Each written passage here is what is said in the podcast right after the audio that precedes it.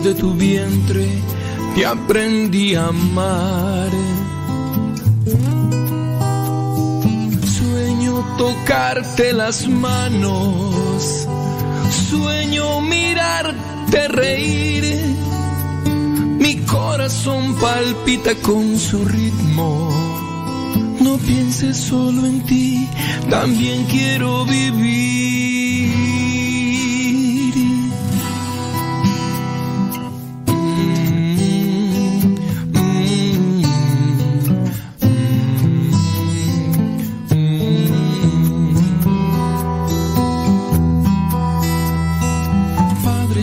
Sangre de tu sangre, soy tan indefenso de cristal. Tengo tu mirada, tu sonrisa, déjame nacer. Quiero jugar en tus brazos, quiero luchar junto a ti corazón entero te lo entrego. No pienses solo en ti, también quiero vivir.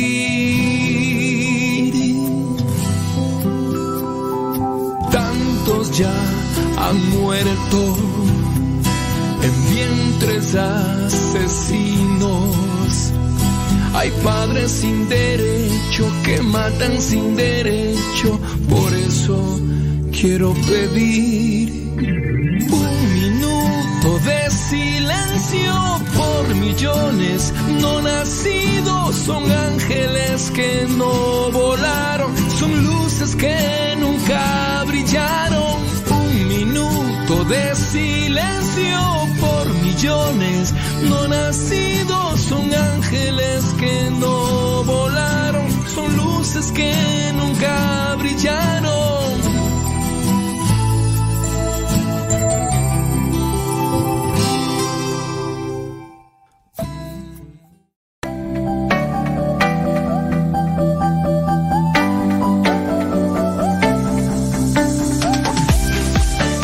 Momento de conectarte con el cura más cura de la radio católica.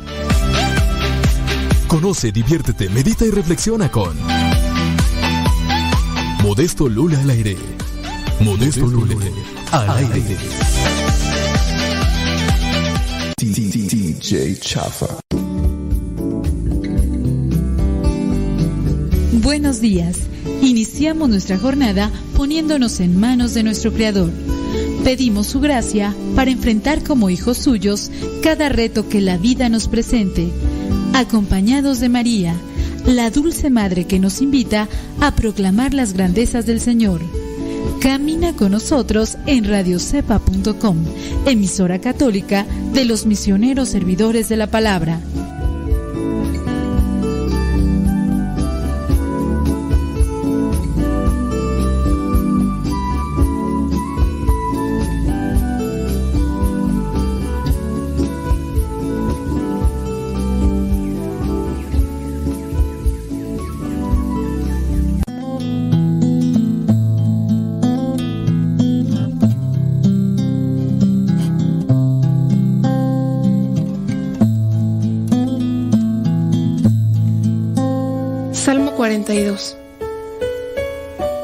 Como siervo sediento en busca de un río, así Dios mío te busco a ti.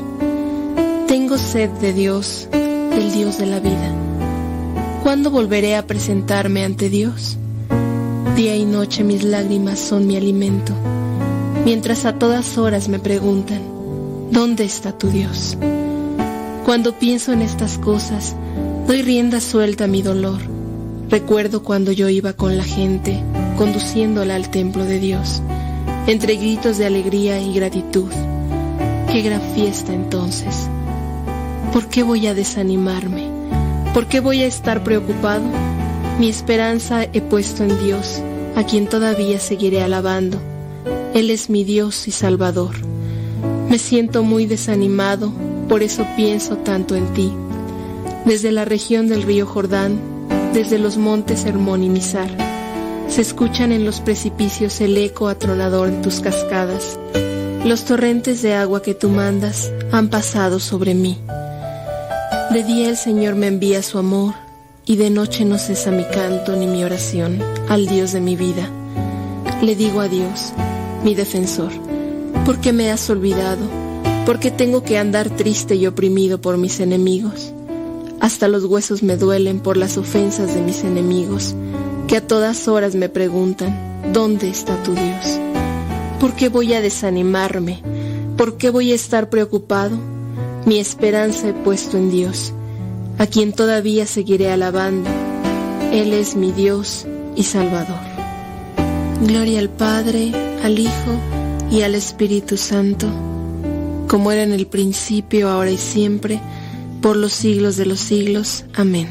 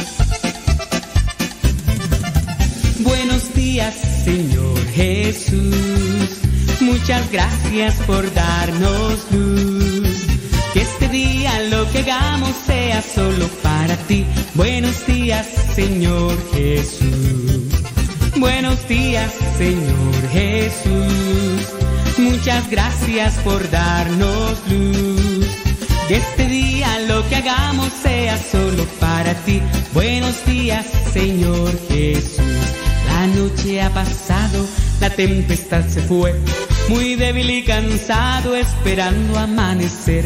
Pero al abrir mis ojos un rayo puedo ver, el sol brilla en el cielo, su luz ya puedo ver. Buenos días, Señor Jesús, muchas gracias por darnos luz. Que este día lo que hagamos sea solo para ti. Buenos días, Señor Jesús. Señor Jesús. Muchas gracias por darnos luz. Este día lo que hagamos sea solo para ti. Buenos días, Señor Jesús. Los pajarillos cantan, elevan su canción También las palomitas ensalzan al Señor. La flor, la mariposa, exhibe su color. A tiempo con el tiempo, para que lleguen a tiempo. Hoy día jueves 5 de enero del 2023. 5 de enero del 2023. Son las 6 de la mañana con 4 minutos allá en California. Son las 8 de la mañana con 4 minutos hora del centro de México. Son las 9 de la mañana con 4 minutos allá en Nueva York, la Florida y otras partes de la Unión Americana. Gracias por estar ahí en sintonía. Bueno, pues ya se ha llevado la sepultura del cuerpo del Papa Benedicto 16 allá en, el Vaticano. el Papa Emérito Benedicto XVI ha sido sepultado en el Vaticano, en la misma tumba donde reposaron originalmente los restos de San Juan Pablo II. Después fueron sacados. Luego de la misa de funeral presidida por el Papa Francisco en la plaza de San Pedro, el ataúd fue llevado a las grutas vaticanas ubicadas debajo de la Basílica de San Pedro. Antes de llegar a las grutas, el Papa Francisco rezó brevemente ante el ataúd de su predecesor en la plaza de San Pedro. el cuerpo de, de Papa Benedicto XVI fue depositado en el triple ataúd tradicional para los papas, uno de madera de ciprés, otro de zinc y el tercero de roble. Si me preguntan por qué son así, no lo sé, pero bueno, es la costumbre. En la sepultura participan varias decenas de personas, entre quienes se encontraban el arzobispo alemán Georg Ganswein, quien fue secretario personal del Papa Benedicto XVI hasta sus últimas instancias.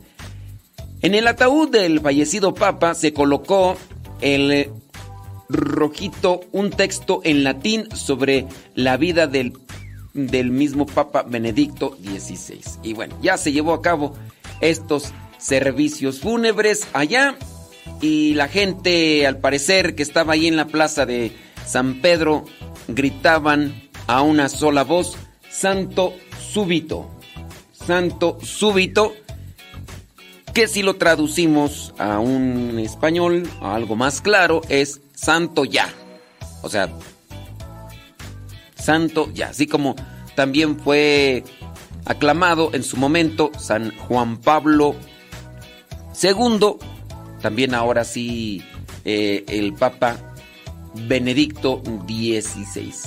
Bien, bueno, pues hay algunas de las cosas que han estado pasando por allá en Roma. Hoy, hoy día 5 de enero este, y checaba la las efemérides. Pues, hoy es día de la crema batida. o nata montada. Bueno, pues, son de estas cosas que nos presenta el mundo. Y dicen aquí, ah, vámonos con el santoral. El santoral hoy 5 de enero la iglesia tiene presente a Santa Sinclética. Ella fue virgen. También tiene presente a San Carlos de San Andrés. Eh, él fue sacerdote pasionista.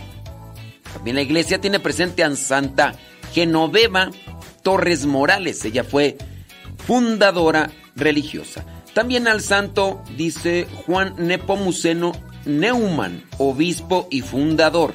No hay que confundirlo con San Juan Nepomuceno, sino hay que también ahí revisar, ¿viene? También la iglesia hoy tiene presente a San Eduardo III el confesor. San Eduardo III el confesor. Y por último, eh, la iglesia tiene presente al santo Deo Gratias. Él fue obispo. Deo Gratias, obispo. Y es el santoral que la iglesia nos presenta el día de hoy. En el Evangelio se presenta el momento en el que Felipe desde el día de ayer estamos viendo cómo eh, hay una referencia a Cristo. Juan el Bautista comienza a, decirle a sus discípulos, hay ahí el Cordero de Dios, ¿no? encontramos a Andrés, Andrés que va con su hermano de sangre, Simón Pedro, ahora encontramos a otro eh, apóstol, Felipe. Jesús llega con Felipe, le dice, hey, sígueme. Y Felipe lo sigue. Felipe es del mismo pueblo de, de ahí de, de Andrés y de Juan, ahí en Betania. Recuerden que ahí en Betania también está sus amigos, los amigos en donde iba a quedarse Jesús, Lázaro, Marta, Juan, no, perdón, Lázaro, Marta y María. Ahí eh, eh, en Betania también están. Bueno, ahí está Felipe y le dice a Felipe, sígueme. Y después Felipe va con, con, con Natanael y le dice, hemos encontrado aquel de quien hablan los profetas. ¿Quién es? No, pues es Jesús.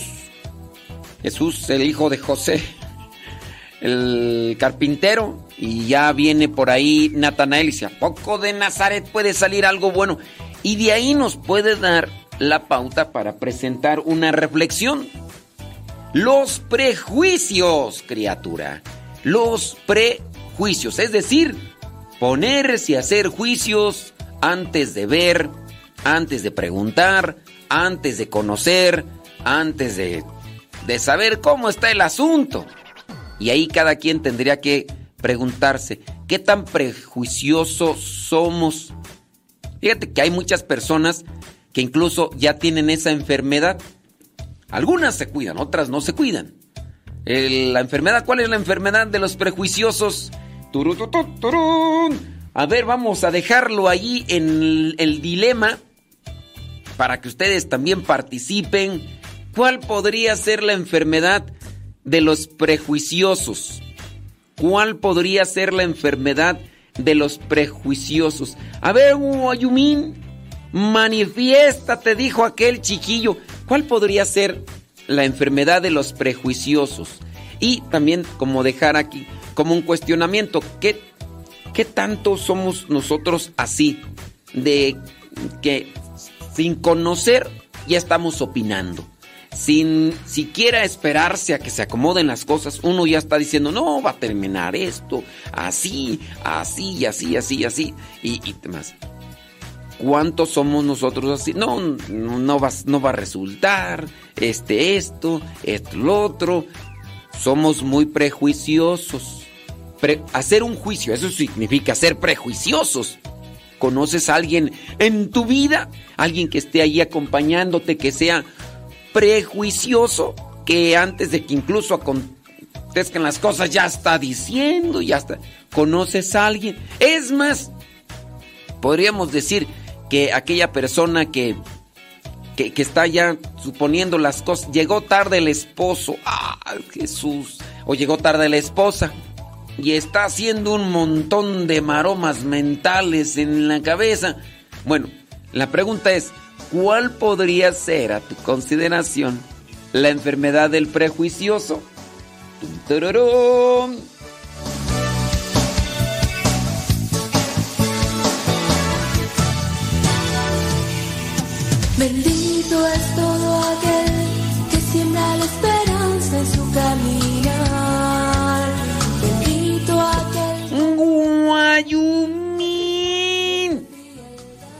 Mándenos Mándenos sus mensajes a través del Telegram, arroba cabina radio sepa. Arroba cabina radio sepa. Turururu. Estoy aquí checando aquí qué onda con esto. Santo súbito. Ah, muy bien. Muy bien, bueno, pues ya ahí más o menos mencionamos eso. ¿eh? Ok, mándenos sus mensajitos. Ah. Me metí ahí al YouTube. No, pero ahí en el YouTube ahí están platicando de los niños, de que si lo cambiaron de pañal, que si que si que, si erupta cuando le están dando de comer y dando golpecitos en la espalda. Y lili, y lili. Ay, ay, ay. Ándele pues.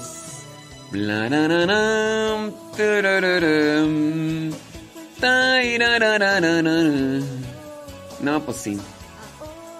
Dice, eh, ándale, pues. Sí, dice, con esta opción puedes pedir a Dios tener una buena muerte. Es que si uno ya pone santa muerte... Ay, ayer estábamos platicando ahí con unas personas de la muerte. O sea, de, de, de, de morir. De morir. Todo. Sí. Sí, una, una ocasión una persona me decía, ay, no hables de eso, que lo vas a invocar. Ay, Dios mío. Ay, a ver. Ahora resulta que invocación. Pensé en ti y puse mi confianza en tu corazón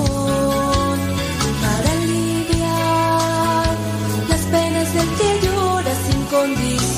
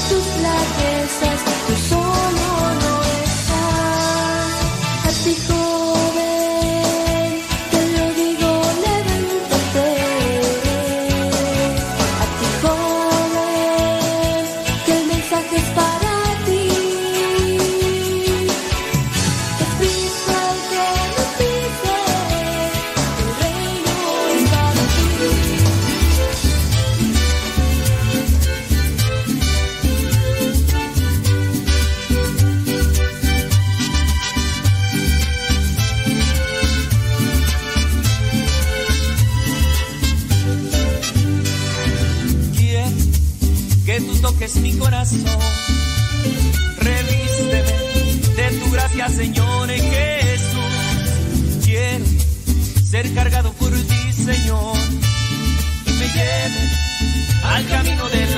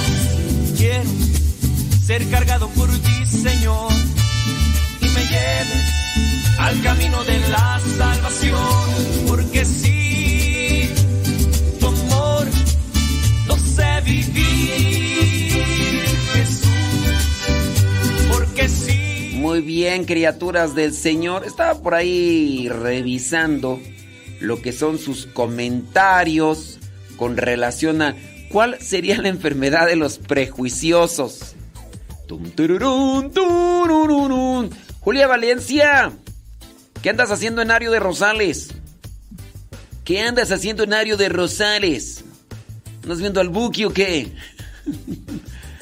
Déjame ver, saludos, bli bli bli.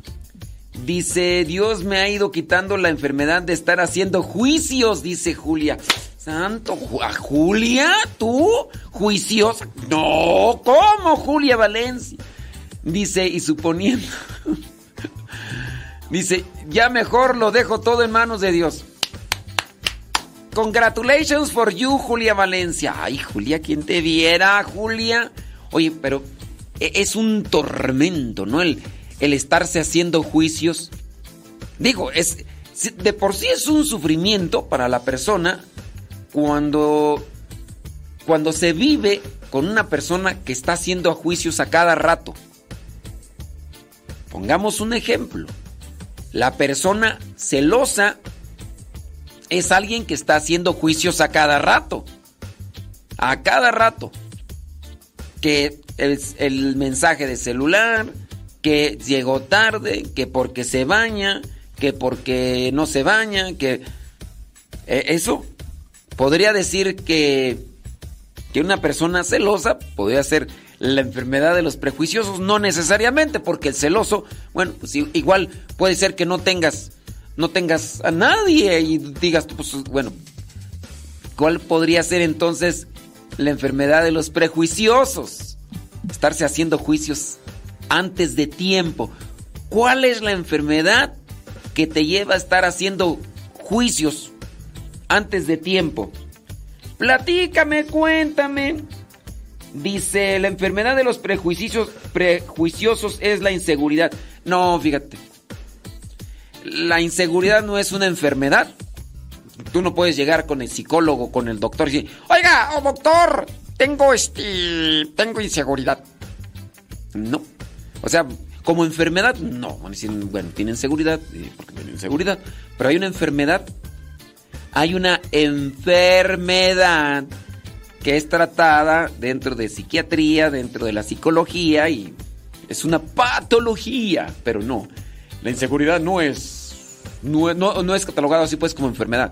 Saludos, dice, feliz año, feliz año nuevo, chorizo con huevo, gracias, feliz Navidad, todavía se puede decir Feliz Navidad. En este 2023 la Navidad termina este próximo domingo. Este próximo domingo ya es día de la Epifanía del Señor.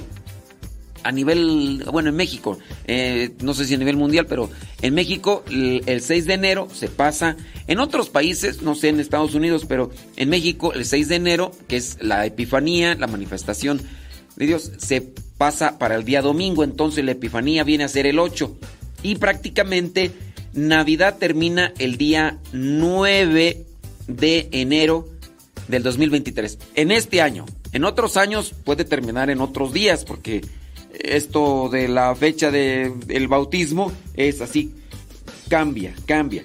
Entonces, para este año, para este año 2023, la Navidad termina el 9 de de enero. O sea que todavía podemos decir feliz Navidad, feliz Año Nuevo, chorizo con huevo.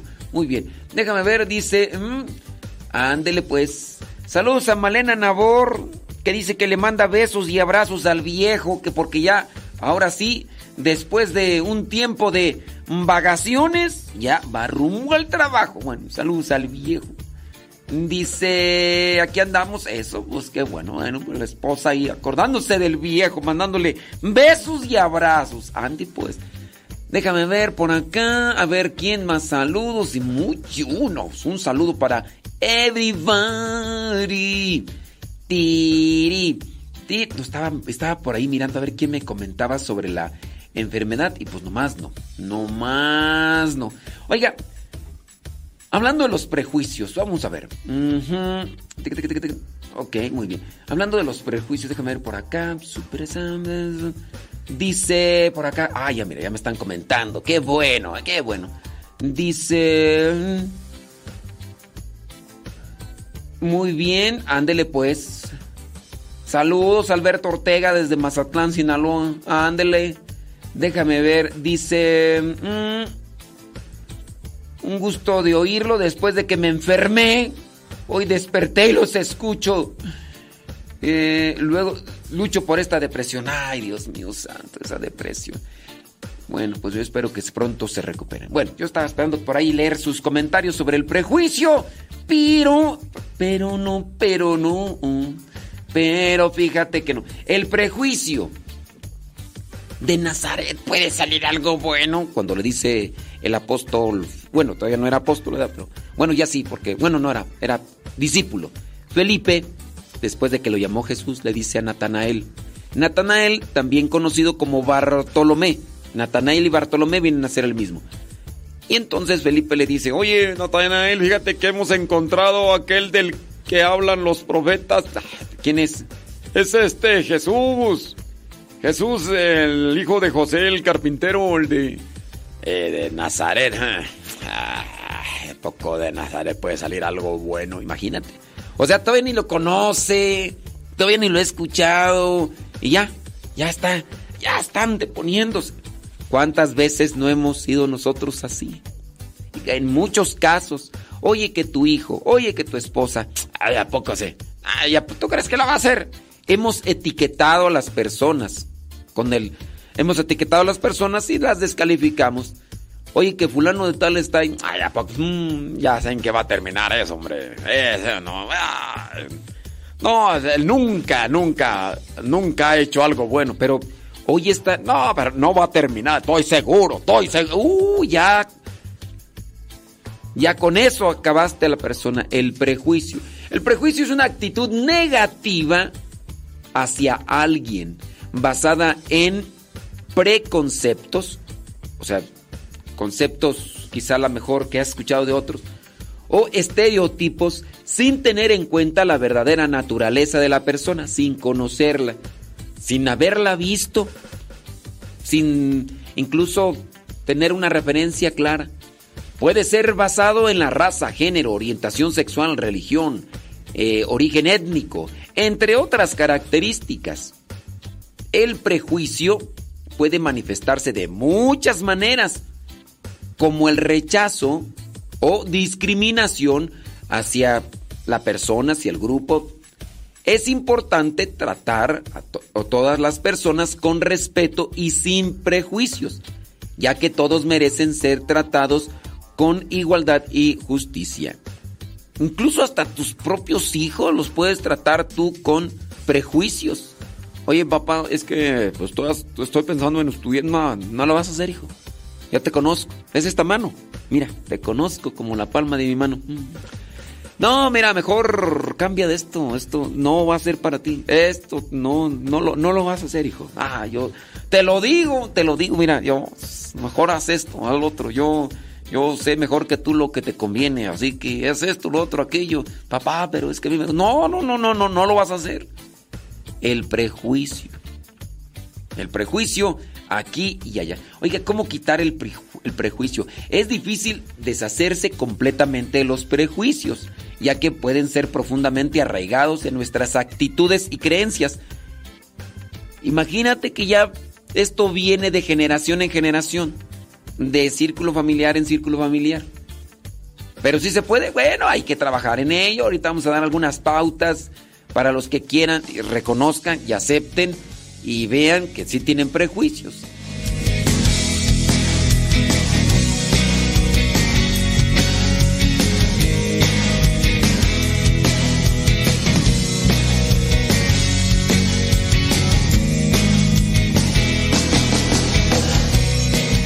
¡Órale!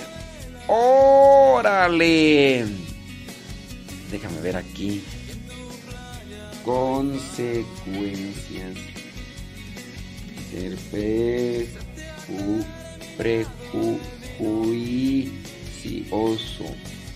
Ahí está. Vamos allá a comenzar a buscar, hombre. Ay, Dios mío santo. Válgame. Uy, acá. Dice, estoy molesta porque, ay Jesús, ay socorro, con tan poco te molesta, socorro. Con tan poco te molesta. ¿Por qué te molesta? Socorro, auxilio, ayúdenos. Son las 8 de la mañana con 27 minutos. Gracias a los que se comunican ahí con, eh, con nosotros. Thank you very much. ¿Qué, qué, qué problemas te ha traído ser prejuicioso, prejuiciosa? ¿Qué problemas has tenido dentro de tu familia, dentro de tu trabajo por ser prejuicioso? compártenos, dinos. Vamos a ver ahí en el Telegram, arroba cabina radio sepa, así todo junto, arroba cabina radio sepa. Dice Saludos, dice mm, Lucy León, Juan Castillo, Cintia. Ay, Cafetería La Estación. Imelda Faguanga, Rosa Escalante, eh, Malena Nabor, Carmen Aquecutz, Sebas Toribio, Ofelia Mata, Socorro Ortiz, Mayra Leti Núñez, eh, Marta Juan Torres. Son los únicos que se aparecen ahí en el Telegram. Ah, ya llegó la señora Conchita. Señora Conchita, y le encargo un, pan de nata con un chocolate, un chocolate de olla de barro con canela, por favor. Ey, ándele. Sí, no, no muy azucarado, ¿eh? No muy azucarado, poquito, poquito, porque... Ey, chocolate así. Un clima, por favor, con... Con este, con neblina ahí en la marquesa.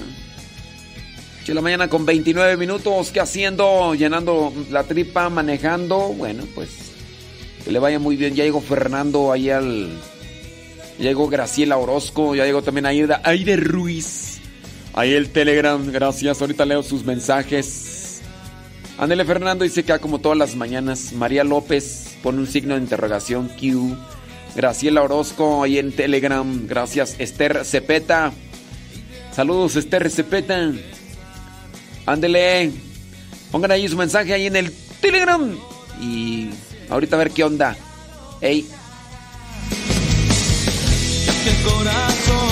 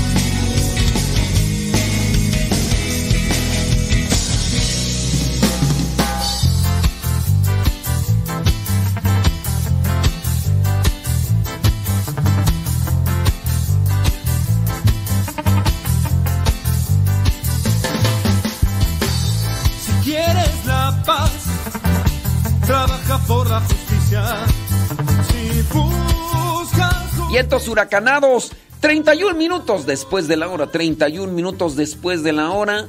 Gracias. Dice ahí Carmen, Marta Juan Torres, eh, Ana García, Ignacio Nacho, saludos, Leticia Huinal, eh, Ricardo Martínez, Aida Ruiz, Juanita Lázaro, Fernando Esther Cepeta, Graciela Orozco, Conchita María López Lalis Tapia y Lucy León, Juan Castillo, Cintia Melda Faguaga, Rosa Escalante, Malena Carmen. Sebas Toribio, Ofelia Mata, Socorro Ortiz, Mayra Leti Núñez, muchas gracias por mandarnos sus mensajes. El prejuicio. ¿Qué problemas has tenido con esto del prejuicio? ¿Tú has provocado pleitos, discordias, confrontaciones a raíz del prejuicio? ¿En tu familia ha habido algún problema por los prejuicios? ¿Cuáles son los problemas que te dan ahí los prejuicios? Dice por acá, saludos desde Urireo. Quién sabe dónde será Urireo, pero bueno. Saludos desde Austin, Texas, dice Herme González. Gracias, muchas gracias. Belén Lascano, allá en Columbus, Ohio. Florencia Pérez en New York Sprinting the News in Living Today. Bueno, pues muchas gracias. Saludos, dice ahí Marisela Ledesma desde Chicago, Illinois. ¿Qué problemas eh, se han suscitado a través del prejuicio? Deja ver quién me comparte esas cosas. Uy, ya por acá llegaron tú los problemas. No vamos a decir sus nombres para que no se hagan más grandes los problemas, porque, ay Jesús. Bueno, dice ya estamos en sintonía, muchas gracias. Bli, bli, bli. No diga mi nombre, deme un consejo. Yo me he estado quejando y no sé si es criticar también. ¿A poco te estás quejando? El problema, este, no es quejarse. El problema es no saberse quejar donde uno se tiene que quejar y con la persona con la que uno se tiene que quejar, ese es el problema. Dice, deme un consejo, dice, yo me he estado quejando y no sé si es criticar también, pero no me parece la forma de ser de un padre. Ay Jesús. Y ya me dijeron que ya no me queje del padre, que soy la exagerada, porque Dios me lo va a tomar en cuenta cuando me muera. Pues Dios nos toma todo en cuenta, lo que hemos hecho con amor y lo que no. Dice, y ahora estoy con eso de que ya la regé demasiado, ese regué, ¿verdad? Cometí un pecado grave por quejarme del Padre. Debo de confesarme, gracias, espero sus respuestas. Mira. Ay, Padre. No sé. O sea, e-, esto es así muy difícil de poder responder. O sea, eh, mira, analiza la queja. Yo me puedo quejar. Yo me puedo quejar porque el, programa no me gusta. Bueno, está bien. O, sea, es que a mí no me gusta cómo es el padre. El padre modesto en su programa. ¿Por qué tiene que hacer ese cambio de voces? A mí no me gusta ese cambio de voces.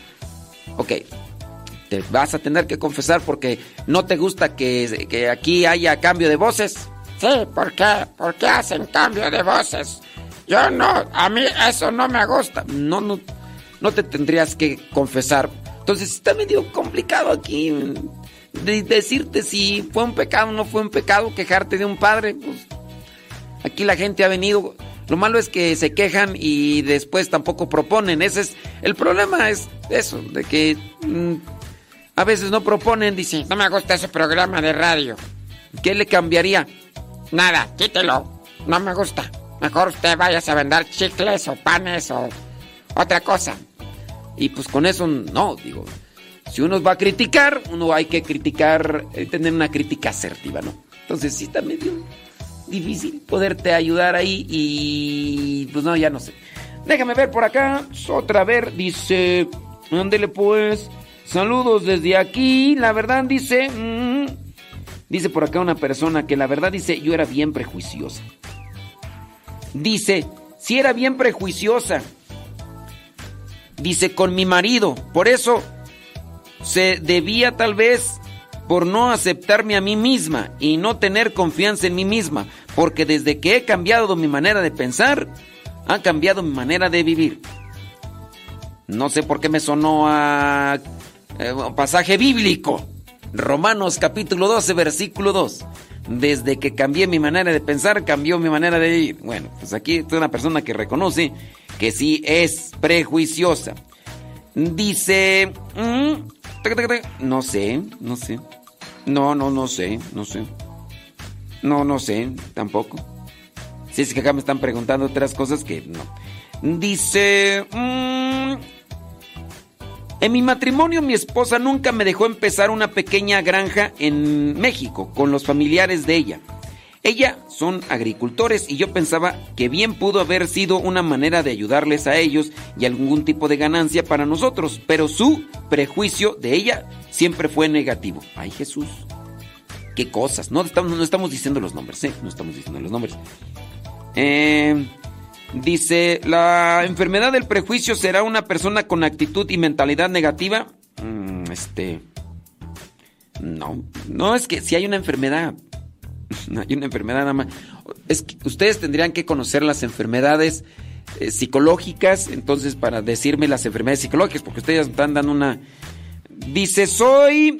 Saludos desde Norte Carolina, aquí escuchando, dice Francisco Reyes. Oh, muy bien, muchas gracias.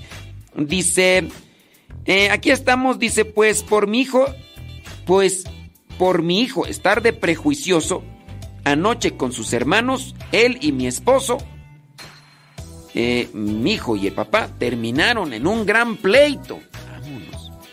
Mi hijo, de estar de prejuicioso, con sus hermanos, dice que entonces el hijo y el papá terminaron en pleito. Ay, Dios santo, pues ¿qué pasó?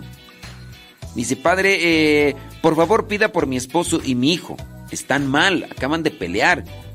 Y a mí se me destroza el corazón verlos así tan alejados de Dios los prejuicios. Bueno, pues este esperando que logren acomodar las cosas, ¿verdad? Para que eh, Dice por acá, saludos, muy bien, ok, muchas gracias. Déjame ver acá los que me están acá mandando, saludos. Dice, problema por querer que aquí en el lugar donde trabajo se formen para pagar o para pedir y se molestan porque vienen con prisa y algunos dejan el dinero y se van brincando al que está delante de ellos.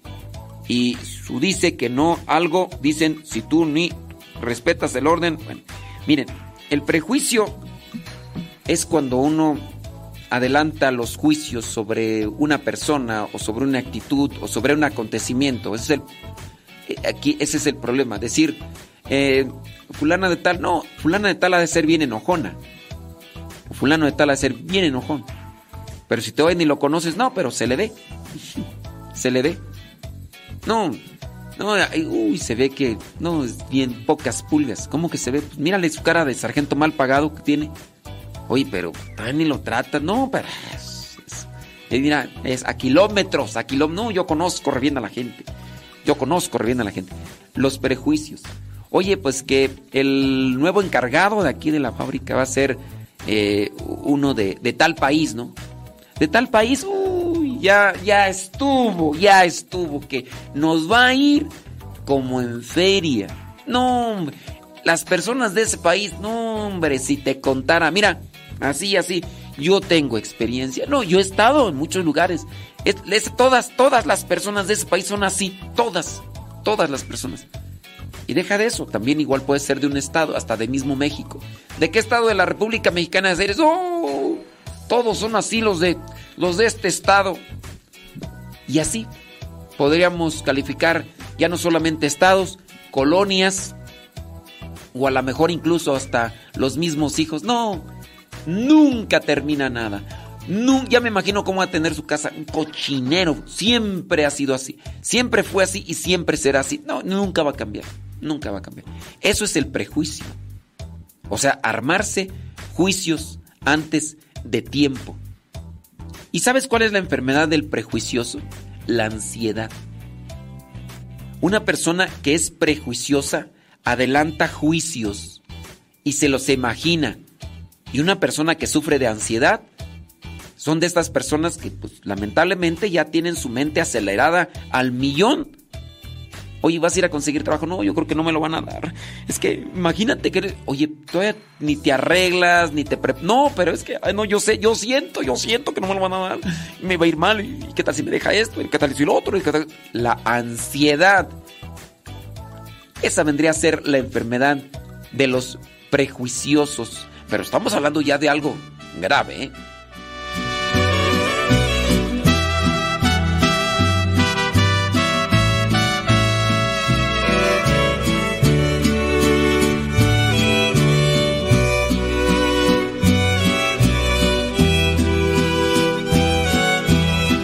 Háganos llegar sus mensajes ahí al Telegram. Telegram. Dice. Dice. Ándele pues.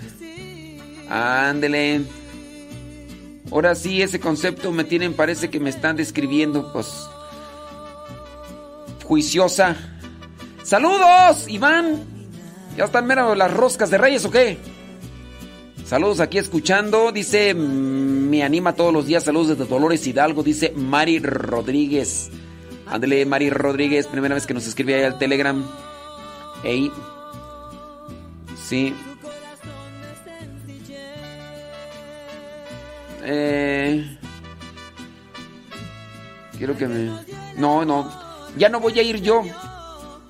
No. Sí. Dice por acá. Gracias por sus consejos. Yo tengo terapia desde hace dos años. Ok, es que, nos escribió un montón de cosas. Dice, me dio bronquitis, válgame Dios. Dice, mi pretexto es que vendemos aquí afuera en la casa juguetes. ¿eh? Válgame Dios. Mi párroco me hace pecar con el pensamiento. Ay Jesús. ¡Ay, Jesús del huerto! Hasta sentí que me enfermé de solo escucharlo. Obvio no en la misa. Ay, Jesús del huerto, no, pues solamente me queda decir, ay, pues que Dios te ayude tú. Sí.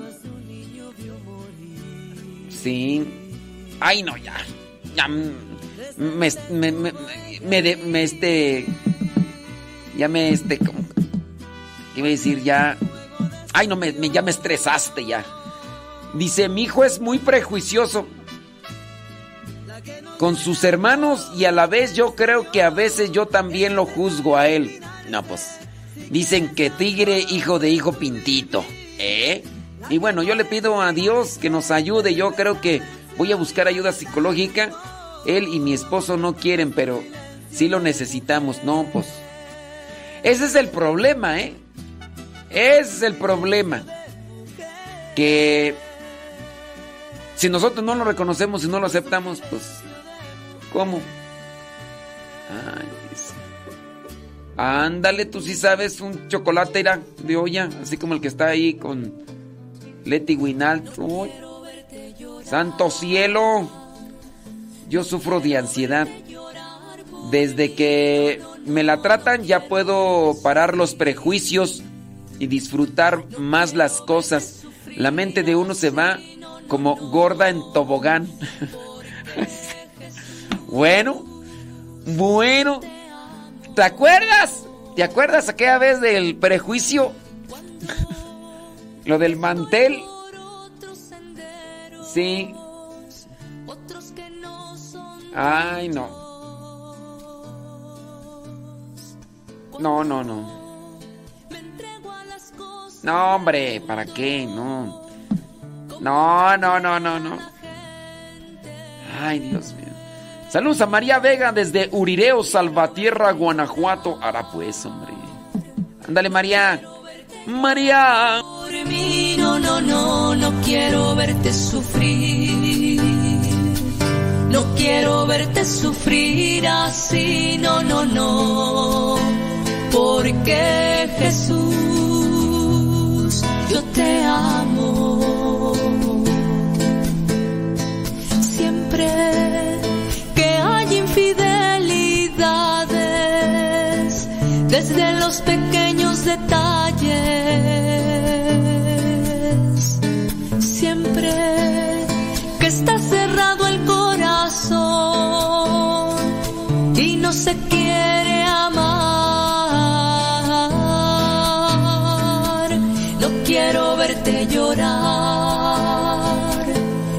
quiero verte llorar por quiero verte sufrir.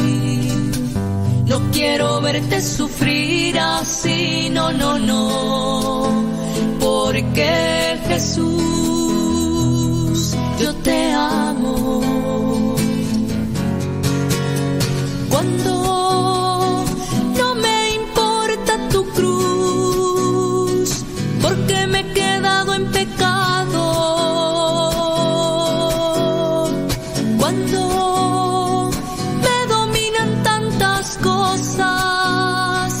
Estaba por ahí viendo a ver quién nos había mandado sus, sus problemas familiares o personales con relación a los prejuicios, pero fíjate que no los alcanzo a ver.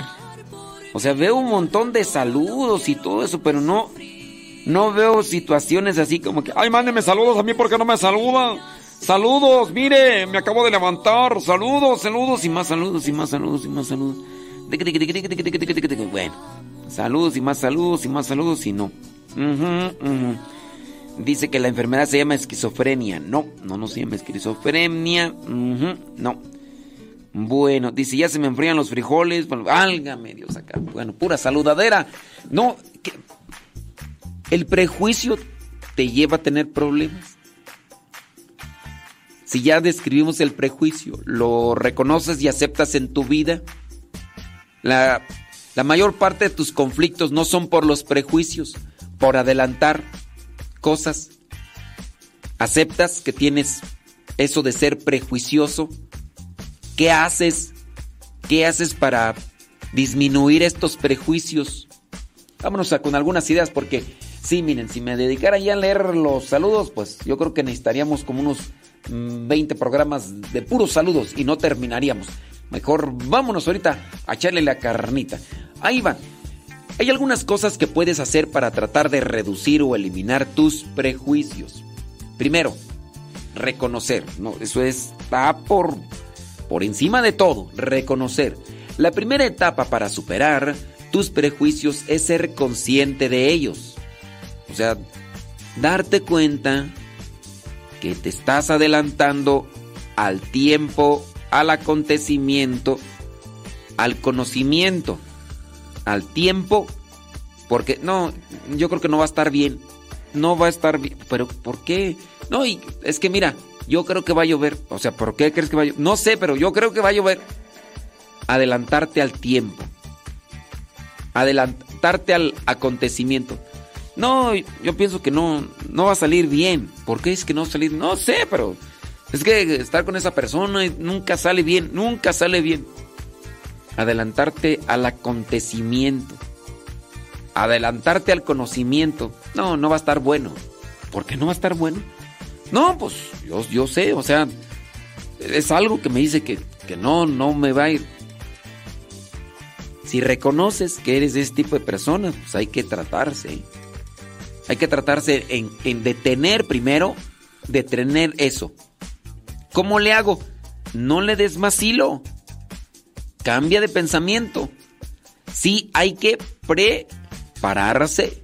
Hay que acomodar ideas. Hay que, sí, adelantarse. Por ejemplo, yo antes del programa me preparo empiezo a ver el santoral, algunas notas que se podrían comentar, veo este punto, esto, el otro, miré el tema de los prejuicios, lo relacioné con el Evangelio, ahí tengo otras notas más por si podemos abarcarlas con relación al tiempo, que va a estar medio difícil, ¿verdad?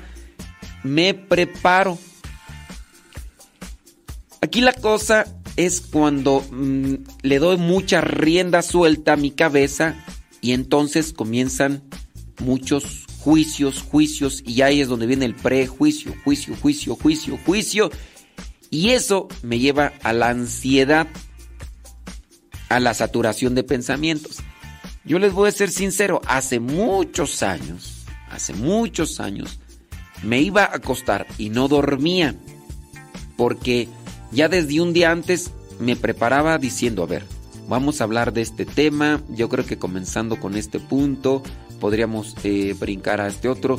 También podríamos tocar este otro tema y este otro tema y este otro y aquí y allá y pli, pli, pli, pli. Esto lo iba preparando desde un día antes. ¿A qué me llevaba? A que al acostarme no conciliaba bien el sueño porque dentro de mi cabeza estaba haciendo juicios de cómo acomodar esto y esto y esto. También eso me llevaba a no dormir. Si de por sí son pocas horas, ayer que, ayer nos fuimos a acostar a las 12 de la noche, a las 5.20 ya está sonando el despertador, 5 y media, ya hay que estar bien. Entonces son pocas horas, casi todos los días. Antier que nos fuimos como a las 12 y media y antiantier, no me acuerdo si a la una.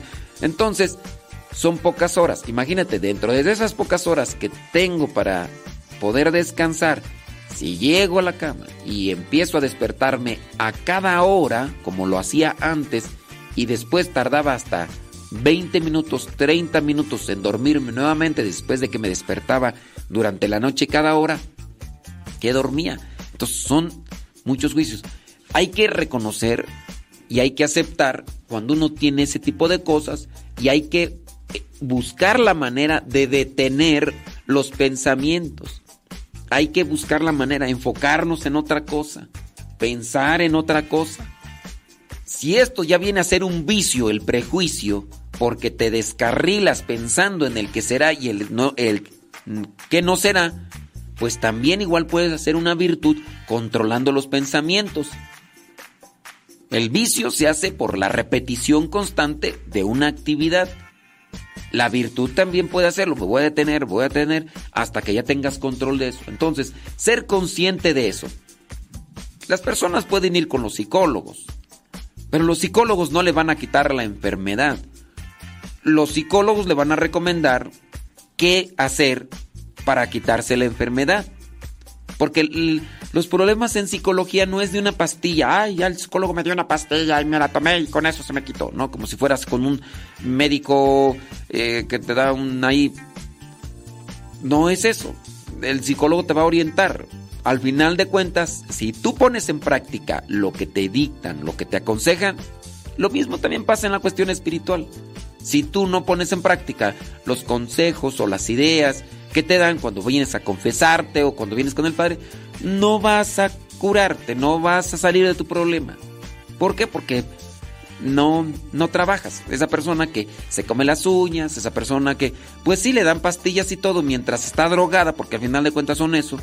Las personas no hacen eso, porque su mente con la droga es, ¿qué onda? Yo. Pero la persona, pues por falta de disciplina, por falta de conciencia, de claridad, porque se ha dejado llevar tanto por sus ideas, pues por eso no sale de la ansiedad, no se ayuda, no se disciplina, no se organiza. Cuando organice su mente, cuando se organice sus pensamientos, entonces por ahí vendrá. Hay que buscar, sí, luces, hay que buscar personas que te ayuden, por eso a veces las personas les ayuda, ya sea el alcohólico, ya sea los que tienen problemas de ansiedad, reunirse con personas que están trabajando en la misma sintonía para que tengan motivación, porque muchas de las veces en sus casas no tienen a alguien quien les apoye.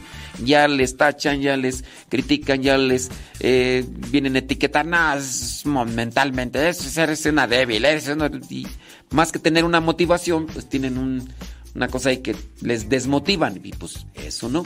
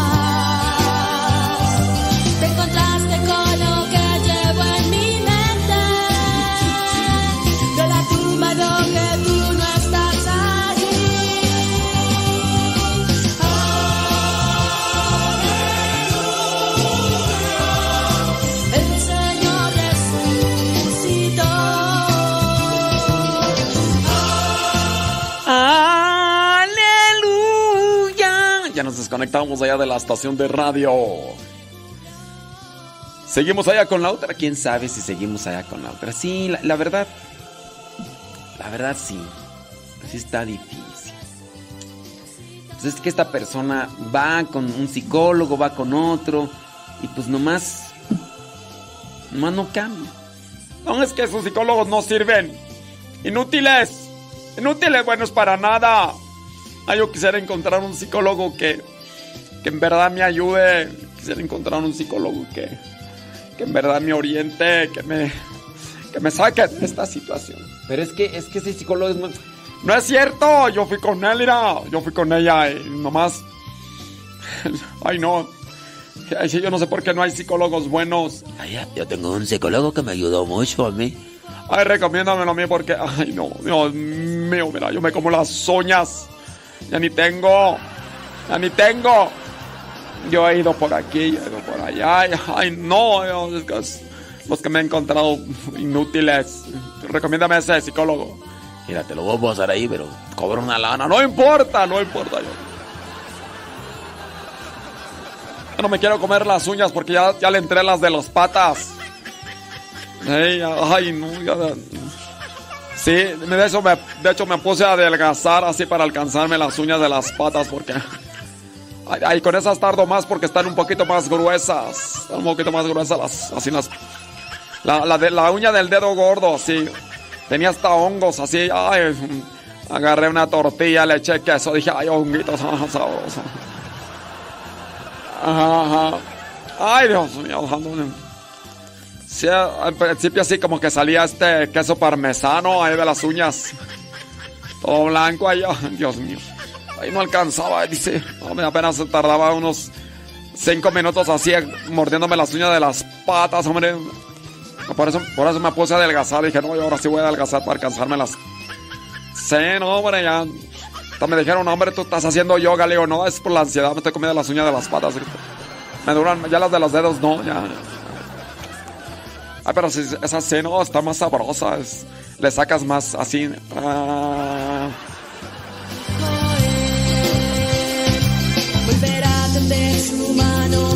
Las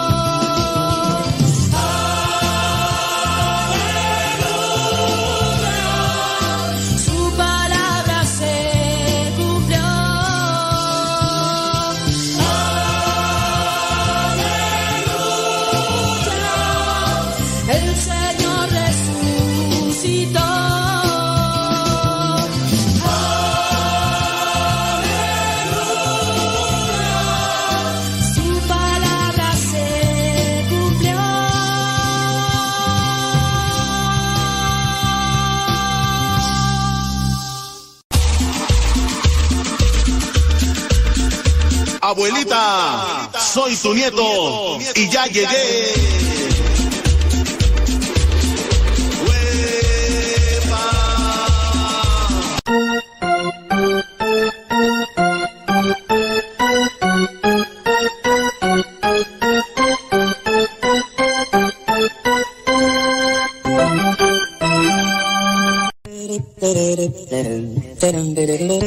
Vámonos rápidamente que vendrían a ser esos consejos, ideas, que pudieran ayudar siempre y cuando la persona sea aplicada, siempre y cuando la persona sea constante en lo que vendría a ser la ayuda para la ansiedad, para los prejuicios. No hay un medicamento que te ayude como tal para los prejuicios. Es la constancia que tú tengas para con aquellas ideas que tú sabes que te van a orientar a salir de esa situación. Si tú mismo no eres disciplinado y organizado, no vas a salir. No vas a salir. Se necesita pues tener disciplina, orden y para eso pues hay que alcanzar la virtud. Podría ser que hay una falta de disciplina, sí, e- eso. Ahora, también el problema aquí es cuando en la persona que pudiera tener la enfermedad, también, aparte de la, de la ansiedad, hay también otra enfermedad del victimismo. El, el problema de nosotros es que nos arropamos con el complejo del victimismo. Que puede ser en el caso de, es que me están despreciando, es que no me toman en cuenta, es que, ¿por qué te estás burlando de mí? Es, ¿por qué, eh, ¿por qué no me valoras? Es, ¿por qué no me apoyas? Es, ¿por qué no me animas? Es que eso que estás diciendo me lastima, es que eso que estás diciendo me ofende, es que eso que estás diciendo no, no me va a servir. Ok, estoy diciendo las cosas que no te ayudan. Sí, pero porque no me las digas así, porque eso no- ese es un complejo también del victimismo. Y en el complejo del victimismo solamente lo que haces es justificarte, esconderte, eh, excusarte de esas cosas y no te apegas a lo que tú necesitas para salir adelante. Pongamos el ejemplo. Una persona viene y me dice, padre, fíjese que yo soy eh, mentiroso, soy embustero, robo, eh, soy mm, eh, mal hablado, eh, soy envidioso. Y yo le digo a la persona, lo que pasa es que tú eres un pecador. No, padre, me está ofendiendo. ¿Por qué? Porque me dice que soy un pecador. Eh, e- esa vendría a ser la categoría que se le da a una persona. No, pero no me gusta que me digan así en vez de que ustedes nos ayuden, en vez de que ustedes nos animen. Usted me está catalogando, padre, ¿por qué? El complejo de víctima también podría ajustarse dentro de la misma circunstancia. Llega una persona a misa y yo hablo de los, de los mentirosos. Es que hay muchas personas mentirosas. Las personas mentirosas dañan a la persona. Y ahí están diciendo mentiras. No, vámonos. Vámonos porque nomás nos están aquí echando pedradas. ¿Qué forma de ayudar, de ayudar ese complejo de víctima? Es que hay personas que se emborrachan. Se emborrachan y que golpean. No, no, vámonos, vámonos, porque... ¿Qué es eso? Esas no son formas de ayudarnos. Esas no son formas de... Aquí nada más viene... Y entonces la persona ya dentro de esa situación, de esa conciencia de cristal, que uno no puede decir absolutamente nada y se cree ofendido, se cree eh, exhibido, y ya, ya con eso tratan de salir a la tangente y, y solamente tienen que eh, ahí perdonarme, tienen que animarme, porque esas no son maneras de ayudar. No, eh, hay conciencias de cristal que también tienen que ser modificadas, tienen que ser cambiadas. Es una situación de victimismo, de no poder decir absolutamente nada con relación a una situación que se tiene de vida porque se cree ofendido, se cree aludido o se cree atacado y, y ya. No, es que esas no son formas. ¿Y cuál es la forma? No sé, pero esas no son, esas no me gustan. No me gustan esas cosas. Ah, miren, incluso aplicando en esta misma línea lo que estoy diciendo, de, de apegarme a una postura o a un reflejo de conducta, esto también podría ser ofensivo para alguna persona. Alguien podría decir, no, es que se está burlando. Mira, porque así hablo yo, así... hab-". A ver, me estoy burlando, estoy haciendo un reflejo. No, pero eso, eso es burla, eso es burla. Es una imitación por eso, eso es burla, eso no, no me gusta que haga eso. No. A ver, entonces, ¿qué? No, es que no, no, no me gusta que haga eso. Y eh, hay conciencias realmente sensibles, conciencias de cristal, que dentro de lo que vendría a ser un trabajo, un esfuerzo, una lucha, una superación que tenemos que realizar todos, no nos va a servir si tenemos ese prejuicio, esa conciencia de cristal o esa, ese complejo de victimismo de me están atacando, me están ofendiendo, se están burlando de mí, no me, tom- no me toman en cuenta, me desprecian, este, tienen que aceptarme. Ok, ¿quieres que te ayude? ¿Quieres no que te ayude? Sí, pero esas formas no me ayudan. Ok, dime entonces cuál forma. No sé, pero ayúdeme de otra manera, de las que yo quiera, de- pero no sé cuáles, pero échemelas. Está difícil. Está muy difícil a veces. O ayudar al pecador o ayudar al que tiene una enfermedad psicológica. Cuando se arropa con el complejo de, víctima o cuando tiene una conciencia de cristal que todo lo ve como ofensa, que todo lo ve como, como señalamiento, que todo lo ve como, como una indirecta. Está, está difícil. Si ya de por sí cargamos con un problema y luego todavía con esa postura, eh, va a ser más complicado salir de una situación. Hablando, por ejemplo, de los complejos, que sería el complejo, ¿no? El complejo de víctima. complejos que tenemos. Complejo de feo, complejo de, de, de menospreciarse. Oh, es que están burlando de mí. Ya, tienes que sacudirte de eso. Y así, complejo de, eh, de víctima, complejo de conciencia de cristal, eh, todo le ofende, todo le ofende, hasta describir a la persona le, le ofende. ¿A, qué manera, ¿En qué manera te estoy ofendiendo? ¿En qué punto te... Es que me estás describiendo. Pues eso es que, es, es que eso es lo que eres. Eso es lo que eres. Sí, pero no me gusta que me describas porque me tienes que estar describiendo. Este, y entonces, ¿cómo le hago para decirte que eso es lo que tienes? No, no sé de otra manera. No me gusta que me describa. No, no me gusta que. No, no, no, no sé realmente cómo ayudarte. Ah, es que este es un inútil. Bueno, para nada. No me gusta que. Y, y el hecho de que uno va con el doctor, por ejemplo, un ejemplo, ¿no? Yo voy al doctor y le digo, doctor, eh, fíjese que tengo este problema, me agacho y después me levanto y me mareo. Eh, fíjese que apenas corro un poquito. Usted tiene obesidad. Usted tiene un problema de triglicéridos. Usted tiene un problema de colesterol. Usted está gordo. ¡No veo! Ay, doctor, ¿por qué me está ofendiendo? Ay, no, es que todavía uno va y al doctor ahí cuando le dicen, le dicen que no está mal, que uno parece... No, ay, que todo está... No, porque no se ofenden de esa manera. No, no, me, no me gusta.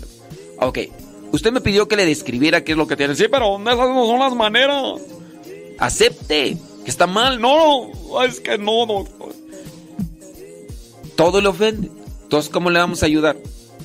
¿Cómo, cómo, cómo vamos a sacarlo a usted del problema que tiene? Pues de otra manera. Es que por eso, ay, yo no sé por qué hay doctores así, ay, yo no sé por qué hay padres así que, que nos describen, que, que no, nos proyectan y todo. Yo no, yo no, no creo en eso. Yo, a mí, este, quíteme lo, lo gordo, pero sin dejar de comer. Quíteme lo gordo, pero sin, este, sin ponerme a dieta, sin cambiarme mi régimen. Quíteme lo pecador, pero sin decirme mis pecados.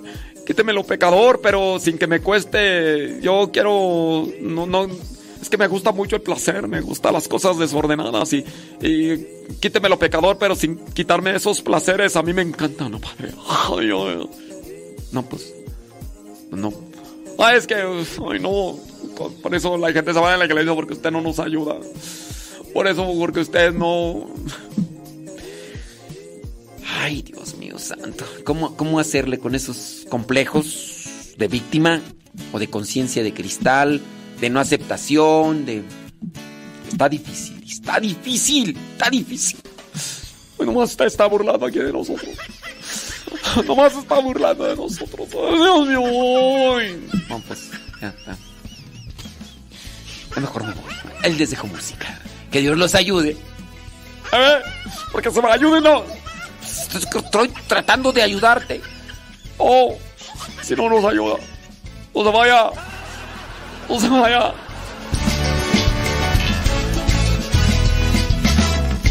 Desde antes de formarte aún, en mi mente te tenía ya. Ya tenía asignado para ti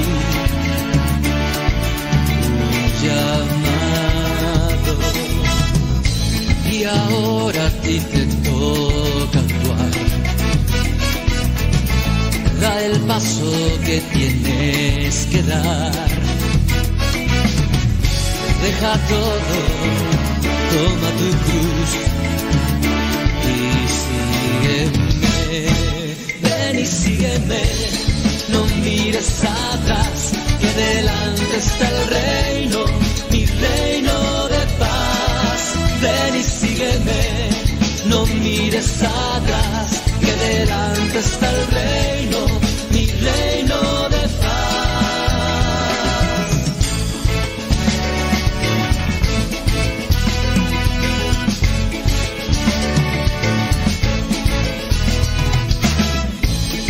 grande mi amor por ti. Para que pudieras tú vivir. Mi sangre clavado en la cruz. Yo perdí. Ahora esta es tu decisión. Sabes lo que para ti es mejor. Recuerda que siempre estaré junto a ti. Ven y sígueme, no mires atrás, que delante está el reino, mi reino de paz. Ven y sígueme, no mires atrás, que delante está el reino,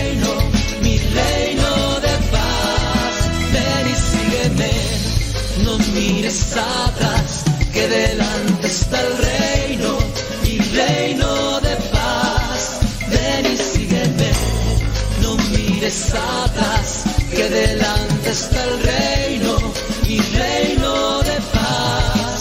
Ven y sígueme, no mires atrás, que delante está el reino,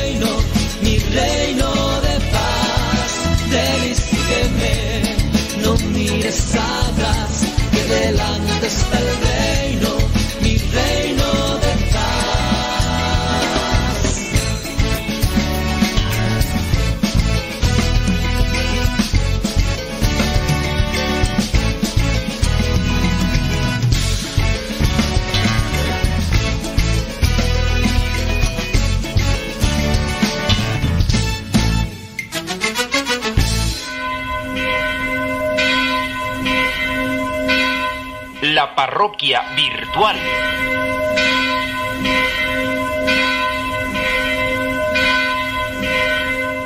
Bueno, pues ya nos está llegando un mensaje, vamos a ver qué es lo que dice.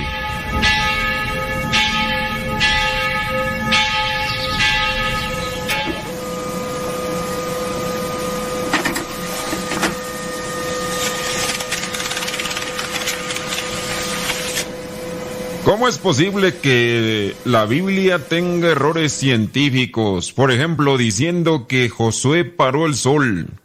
Josué no pudo parar el sol, pues el sol no da vueltas alrededor de la tierra, sino que es la tierra la que gira en torno al sol. Por favor, padre, aclare esto para dar una respuesta. Yo creo que aquí viene la confusión de muchos porque la Biblia ni es un libro histórico, ni es un libro científico.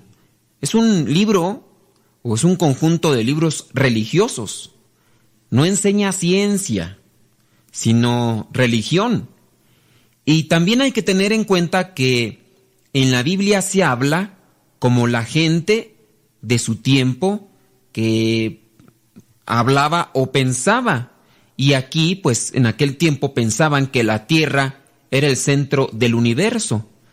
Pero esta inexactitud en su modo de hablar no tiene que extrañarnos. Hay que ver que también en nuestro tiempo tan científico y técnico decimos expresiones como el sol sale en la mañana y el sol se mete en la noche. Y esto pues no es así, es una forma de expresarnos. Así sabemos muy bien que el sol no sale. La Tierra gira en torno al sol y es por eso que cuando está dando ese giro podemos ver al sol y pensamos que sale.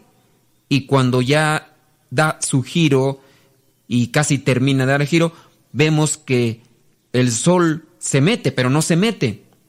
Hay que entender también que la Biblia habla en torno a lo que sería el modo de hablar de aquella gente. Y hay que comprender que la Biblia es un libro religioso, no es un libro científico. La parroquia virtual. Si estoy cansado, me confortas si estoy enfermo. Tú me sanas si estoy caído. Me levantas si tengo hambre. Me alimentas. Tú,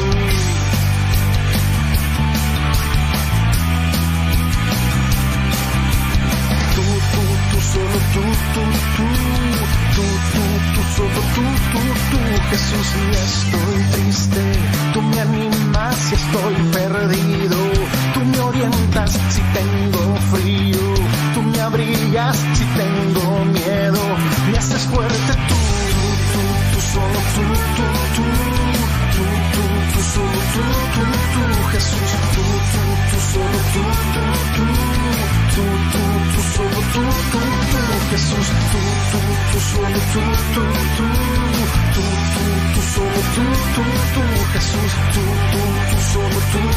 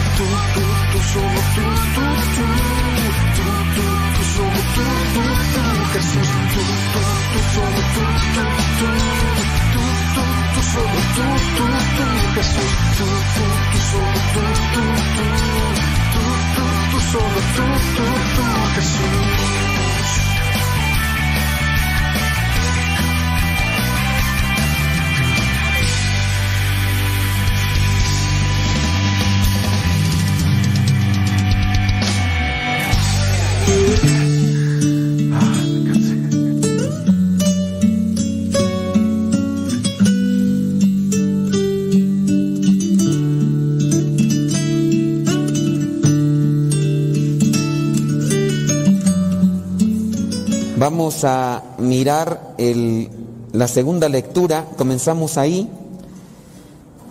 Carta de Santiago, capítulo 2, versículo 14 al 18. Hay los que traen su Biblia para que la vayan ahí mirando. Hermanos míos, ¿de qué sirve, de qué le sirve a uno decir que tiene fe si sus hechos no lo demuestran? ¿Podrá acaso salvarlo esa fe? Supongamos que un hermano o una hermana le falta ropa. Bueno, ahí viene ya la descripción de los hechos. Pero veamos pues que la sola fe no basta. Yo puedo decir que tengo mucha fe en Dios y hasta me puedo colgar de muchas insignias, de escapularios, de rosarios, para darle a conocer a los demás que tengo fe.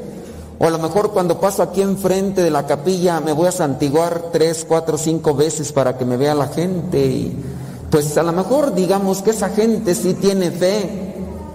O a lo mejor hasta puedo yo venir aquí a la capilla y meterme ahí a hacer oración o a dormirme, quién sabe qué, ya uno ya no ve. Y a lo mejor uno ya dice que tiene fe. ¿Quién de ustedes a lo mejor sí se avienta sus tres, cuatro, cinco rosarios? O a lo mejor hasta más. La corona completa de los cuatro misterios, coronilla de la misericordia, la de la divina infantita, el niño dormido y quién sabe cuántas otras más. Y van a decir, uy, está allí, uy, esta persona tiene retiarta fe. ¿Cuántos de ustedes no traen ahí el rosario ahí colgado ahí en su carro? Y a lo mejor quien los ve decir, uy, este tiene retiarta fe. Pues quién sabe, ¿verdad? A lo mejor nada más es pura fe en el sentido de una creencia, pero que nos hace falta más. Eh, por ahí échense un clavadito si les gusta leer y si no, pues ojalá y les dé ganas de leer. Hay una encíclica de, es de San Juan Pablo II, se llama Fe y Razón. Y, esa nos ayuda a centrarnos con algunas ideas. Y comienza con, con una línea fenomenal que da apetito por seguir leyendo la encíclica, aunque si estamos eh, iletrados o falto de conocimiento, pues a lo mejor algunos elementos no los vamos a comprender, pero si subrayamos y después buscamos esos elementos, adquirimos conocimiento y pues nos hacemos más, como dicen allá en mi, en mi rancho, nos hacemos más leídos. Pero entonces hay que ir, dice, así comienza la encíclica más o menos, la fe y la razón son esas dos alas que elevan el alma a la contemplación de Dios. Fe y razón, esas dos alas que elevan el espíritu, que elevan el alma a la contemplación de Dios, para decirnos pues que fe y razón, las dos, ni pura razón ni pura fe, y hay que trabajarlas. Y cuando uno trabaja también en la razón, uno entenderá esto, que no solamente es cuestión de darme golpes de pecho y, Dios te salve y Ave María y ay, sí, aquí, aquí, aquí. A veces somos buenos para venir aquí, poner ojos blancos y decir, ay, qué místico, qué, qué santo. Pero saliendo ahí está uno de chismoso, o peleándose con la misma familia, o hasta con los del mismo grupo. Estamos en el mismo grupo y nos tenemos envidia, nos tenemos desprecio, no, no nos queremos, nos calumniamos, o hasta puede ser que ni nos hablemos en el mismo grupo, ni decir de los que están casados y que no se hablan, una semana, 15 días, un mes sin hablarse. Eh, O sea, y dice, y eso sí, todo, nunca deja de rezar su rosario. Y yo no quiero decir que lo deje de rezar, pero es que la pura fe es sin obras. La fe se tiene que aterrizar. Y para eso nos hace también falta entendimiento. ¿Cómo puede ser posible que quieras vivir una fe sin, sin ser más humilde? Eh, eh, Siendo orgulloso, orgullosa, reprochando altanero, creído, soberbio. Y ahí vas de prepotente, diciéndole que tú ya tienes más experiencia que los demás y callando a otros. Así no se puede vivir la fe. En la casa a lo mejor sí muy de rosario, a lo mejor son ustedes de los que andan ahí danzando, a veces que, se ponen cosas y, y andan hasta peleándose. A mí que ahora me toque eh, danzar con no sé qué cosa y que se le ponen, uy, discúlpenme, pero hay gente que aprecia más la divino rostro que, que, que se andan poniendo ahí y, uy, para eso sí andan peleándose. Porque se lo quieren poner como si con eso les fuera a decir, a ver, tú te le pusiste el divino rostro, no, tú no entras al cielo, tú sí, ándale. O sea, para eso sí son bien buenos. Pero después de que pasa eso, ni a misa, ni buenas obras, ni humildes, ni se confiesan.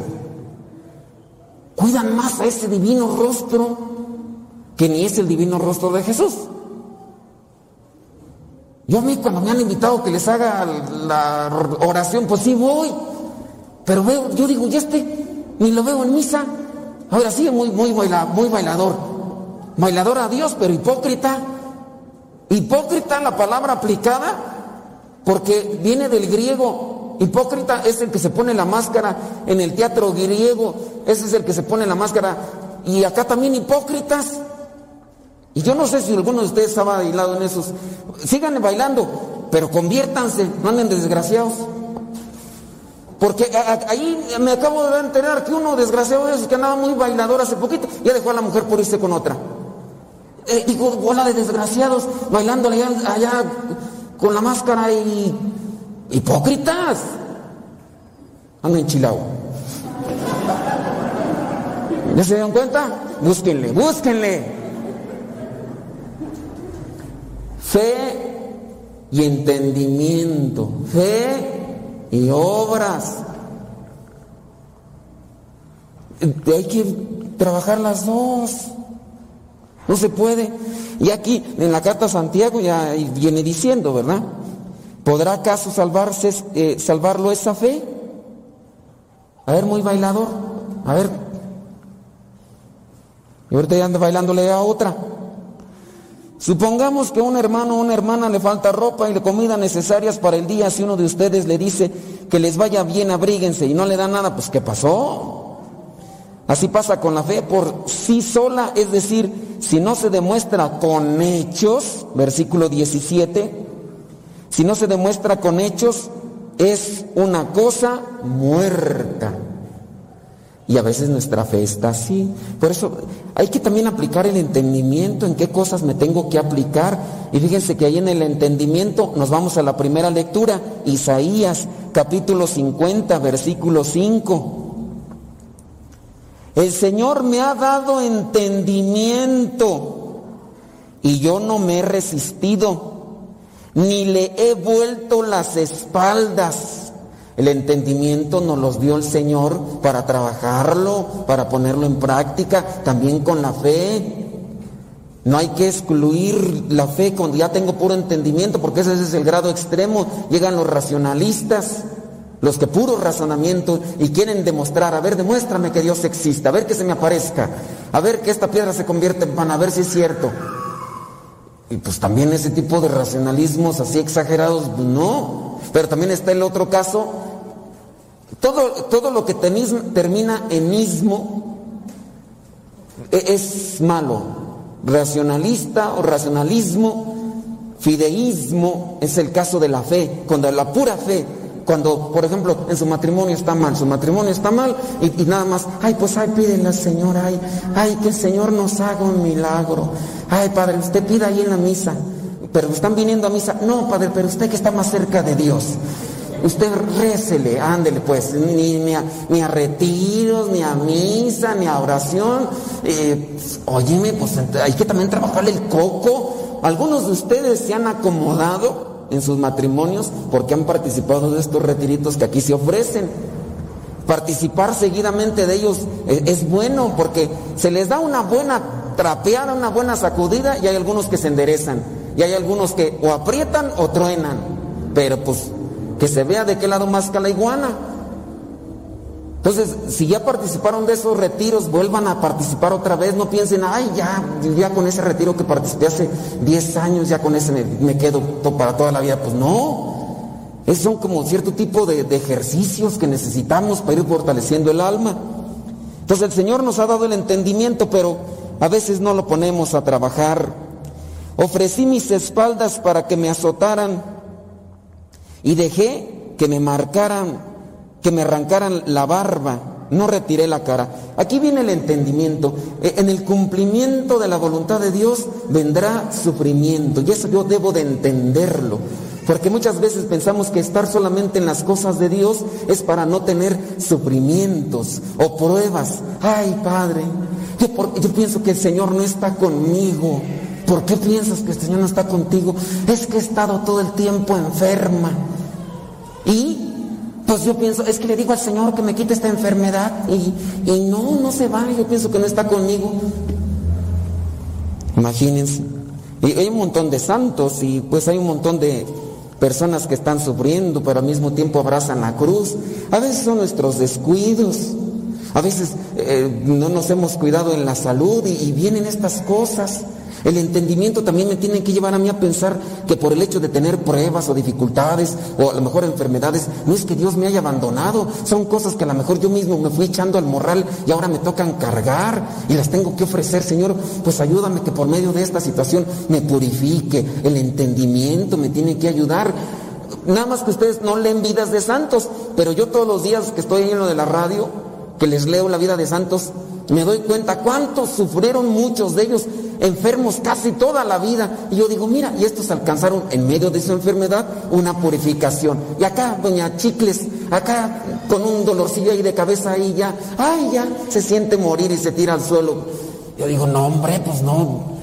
Uno también tiene que buscar en medio de la purificación el dolor y el sufrimiento, que con ellos vienen eh, la, la voluntad de Dios. Pero ahí sí hay que cuidarse. Veamos ahora en el Evangelio. utilizando estas dos, fe y razón, hablándolo de Santiago de la fe, hablando de Isaías, entendimiento. Jesús entiende que para que comprenda el pueblo de Dios necesita sufrimiento y no hay otra, no hay para dónde hacerse. Él tiene que enseñar al pueblo cuál es la voluntad de Dios. Y ahí es donde encontramos entonces ahora el Evangelio Marcos 8, 27 al 35. Después de esto dicen, ah, aquí es donde les pregunta, eh, en el versículo 27, Jesús les pregunta a sus discípulos, ¿quién dice la gente que soy yo? ¿Quién dice la gente que soy yo? La respuesta de cada uno de nosotros en relación a esta pregunta estriba en nuestra fe y en nuestro entendimiento. Porque tengo que ponerme a carburar.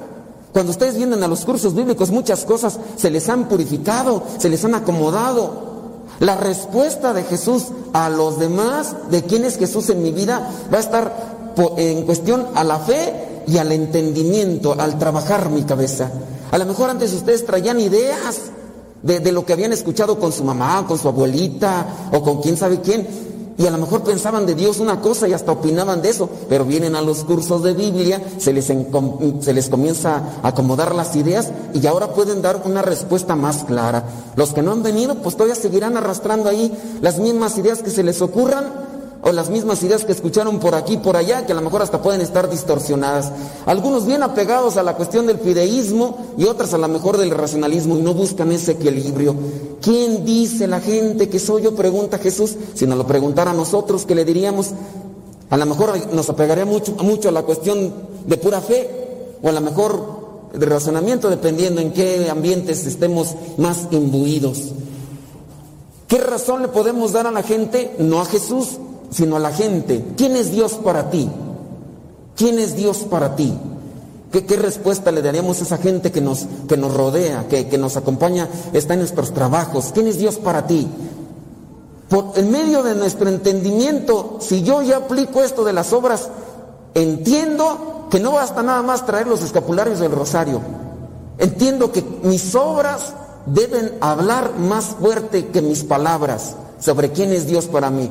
Pero si nada más mis palabras son las que se presentan cuando los demás necesitan mirar quién es Dios para mí, pues nada más puras palabras.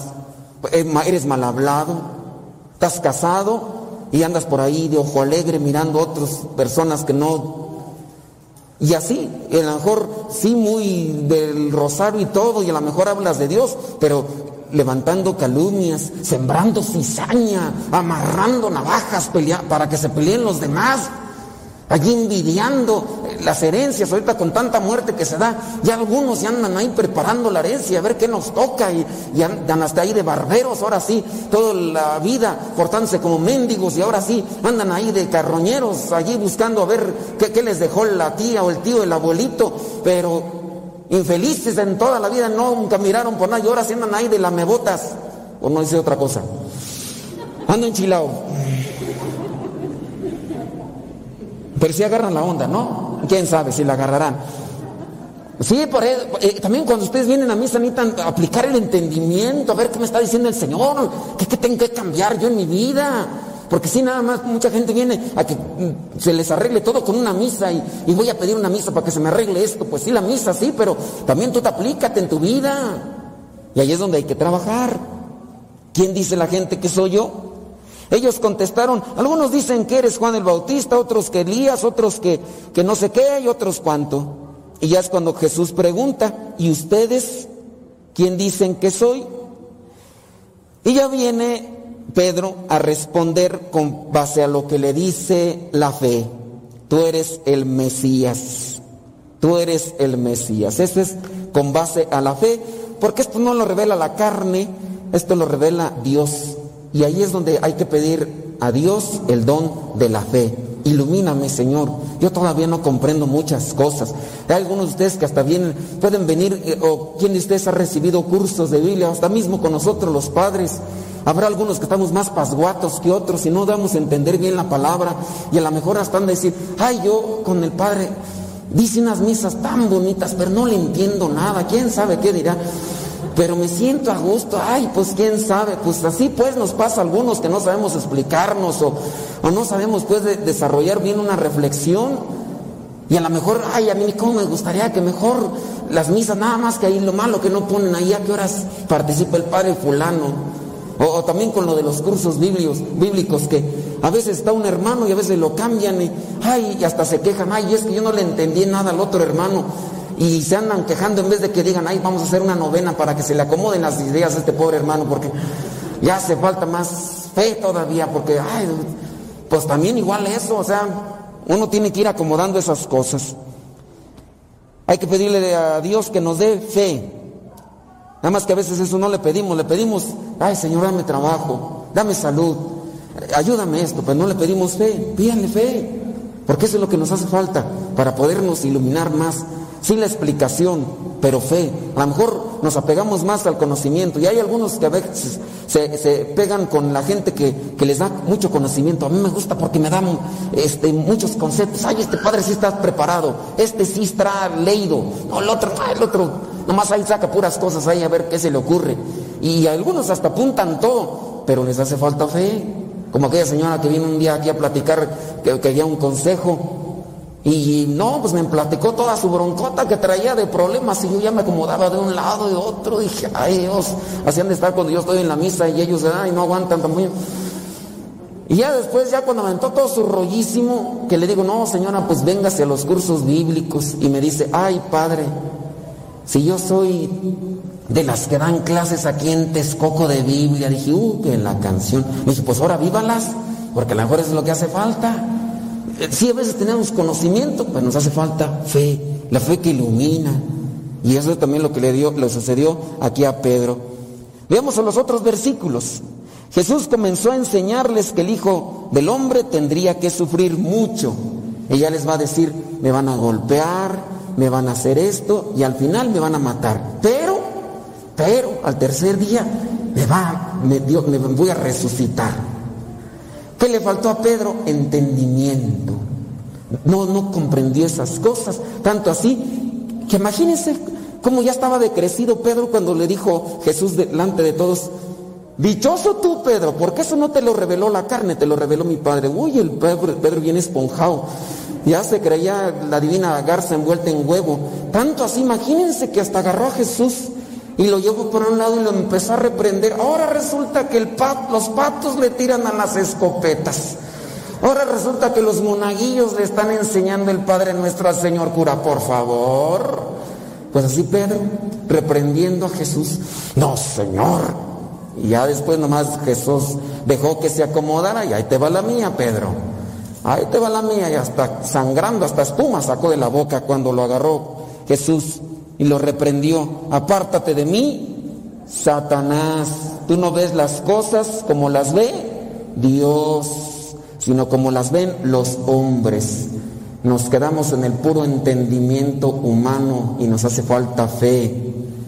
Hay que combinar la fe y el entendimiento para comprender también la voluntad de Dios. Que no se nos olvide fe y entendimiento. Pedro se quedó solamente del lado del entendimiento humano y le hacía falta la fe para mirar más allá de lo que estaba aconteciendo. Y ya después nos dirá Jesús cuál es la pauta para ser verdaderos discípulos. Si alguno quiere ser discípulo mío, olvídese de sí mismo. Es decir, deje de ser egoísta, de preocuparse solamente por usted. Cargue con la cruz, cargue con su misión, con lo que le toca día con día, no se ande quejando y sígame. Cargue con su cruz. ¿Cuál es tu cruz de todos los días? Los que están casados volteen a ver a su esposa, ese es su cruz. Esposas volteen a ver a su lado, ese tambo de diésel que está a un lado, ese es su cruz. No parece cruz, pero ese es su cruz. Está más pesado, ni modo, es el que escogieron. Se puso más, pues ni modo, pues ¿qué quieren? Ese es su cruz. Dios se los ha dado para que lo lleven al cielo. Entonces uno a otro tienen que ayudarse para llevarse al cielo con fe y con entendimiento.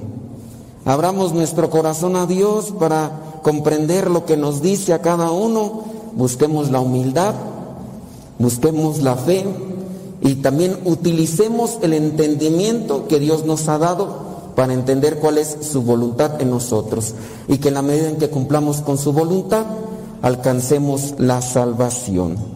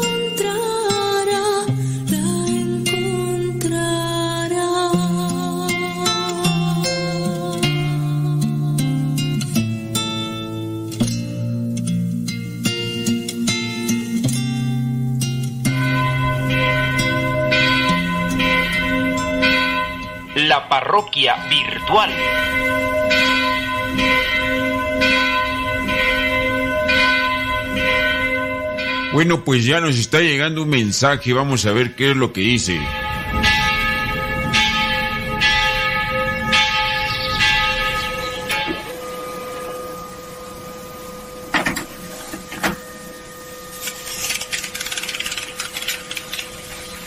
Padre, ayúdeme con este caso de un familiar. Es un adolescente de 16 años que acaba de ser mamá. Quiere bautizar a su hijo, pero primero quiere bautizarse ella, porque tampoco está bautizada. Y dice que quiere hacerlo primero porque quiere darle ejemplo. Fíjese que estaba en preparación catecumenal para recibir los tres sacramentos, bautismo, Eucaristía y confirmación. Pero, pues la pareja, el muchachito que la embarazó, la convenció de vivir juntos. Y ya se fueron. Ya están viviendo juntos. Pero los papás del joven, pues no tienen mucho cuidado ni atención en cuestión de la iglesia, padre. Son indiferentes. Con el párroco ya se habló y nos dijo que ya no se podían llevar a cabo lo de los sacramentos con la muchacha, porque estaba en una situación irregular, estaba en amaciato, y que casarla estaba muy chica, que después podrían separarse. Mi pregunta es, ¿no se podrá realizar aunque fuese el bautismo, Padre? ¿Cómo la podemos ayudar a la muchacha? Por su atención, gracias, nos encomendamos a sus oraciones y que la Virgen del Magnífica ruegue por nosotros. Gracias, Padre. Bueno, efectivamente, tu párroco tiene la razón. Si esta muchachita, como mencionas, de 16 años, quedó embarazada, quiere bautizarse ella y quiere bautizar a su niña, si ahora se ha juntado con el novio, no puede recibir los sacramentos. No puede recibir los sacramentos, en este caso tendría que casarse, pero es muy buena la observación del sacerdote, es muy chica. Y entonces si se casa por la iglesia, puede ser que al ser muy pequeña, muy pues muy chamaca, pueda en algún momento separarse y entrar en conflicto. No puede recibir ni siquiera el bautismo. Tu pregunta es que si puede recibir el bautismo, no. El bautismo tampoco lo puede recibir. Con el bautismo ella viene a pues a perdonársele todos los pecados. Y como se le perdonan todos los pecados, pero está viviendo junta, pues no tiene una validez. Es como si yo te dijera, ¿sabes qué? Hay que bañar al niño, pero apenas se baña el niño, inmediatamente se sale al patio y comienza a darse maromas en los charcos de lodo. No sirvió de nada que se le bañara porque regresó al lodo, regresó al pecado. En este caso tendrían que casarse por la iglesia, pero lo mejor es esperarse. ¿Cómo poderla ayudar? Bueno, no hay que dejarla desamparada, hay que seguirla evangelizando, hay que seguirla pues educando en el amor, en el acercamiento a Dios y que también esto mismo le sirva para su relación, en este caso con el muchacho y que al mismo tiempo pues pueda puedan participar los dos. Si ellos dos conocen a Dios, tendrán una conciencia clara de lo que son los sacramentos y por lo tanto podrán prepararse para seguir adelante. Ojalá les pueda servir este consejo y puedan seguir adelante en la evangelización y pues tratar de ayudar a más personas. Si los mismos papás de este muchacho están desentendidos, busca la manera de poder llegar a ellos y ayudarles con lo que es la evangelización, que mucha gente, como lo ves, lo necesita y por eso no tienen los sacramentos. La parroquia virtual.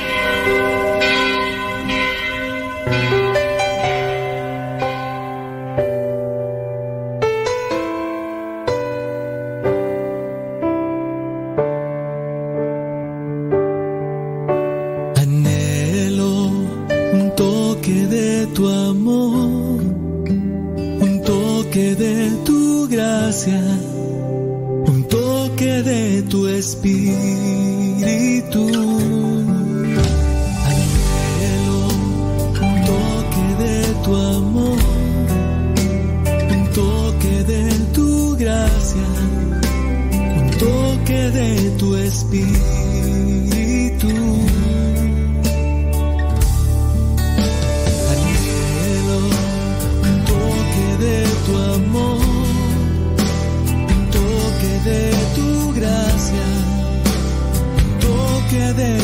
Espíritu. Anhelo un toque de tu amor,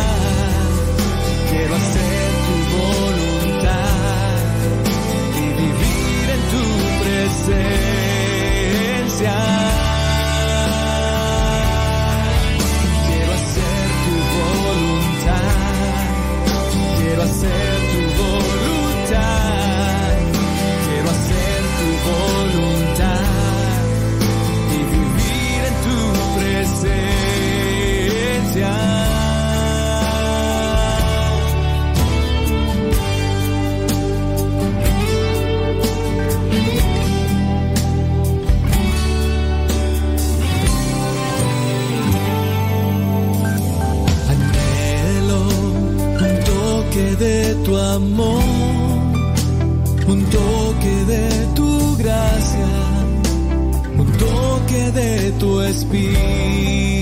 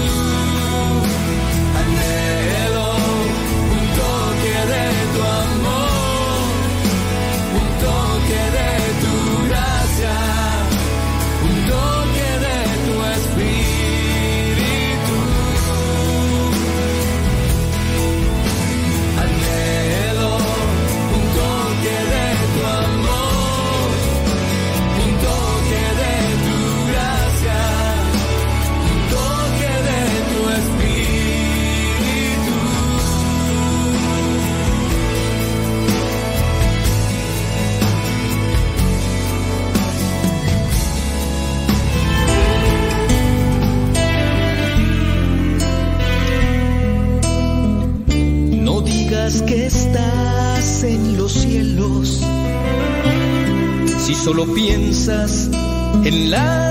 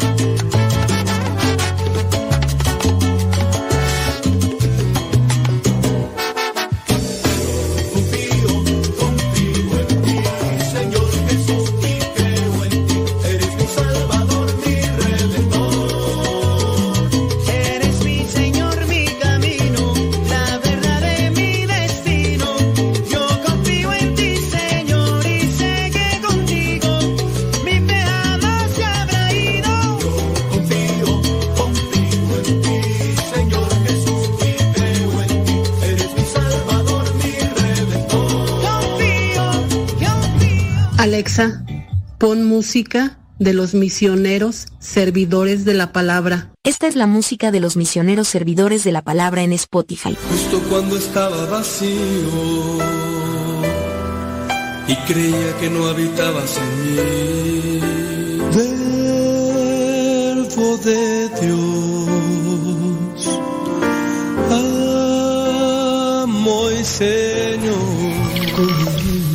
acostado en los brazos de su madre. Como un infante descansando en el calor del dulce hogar.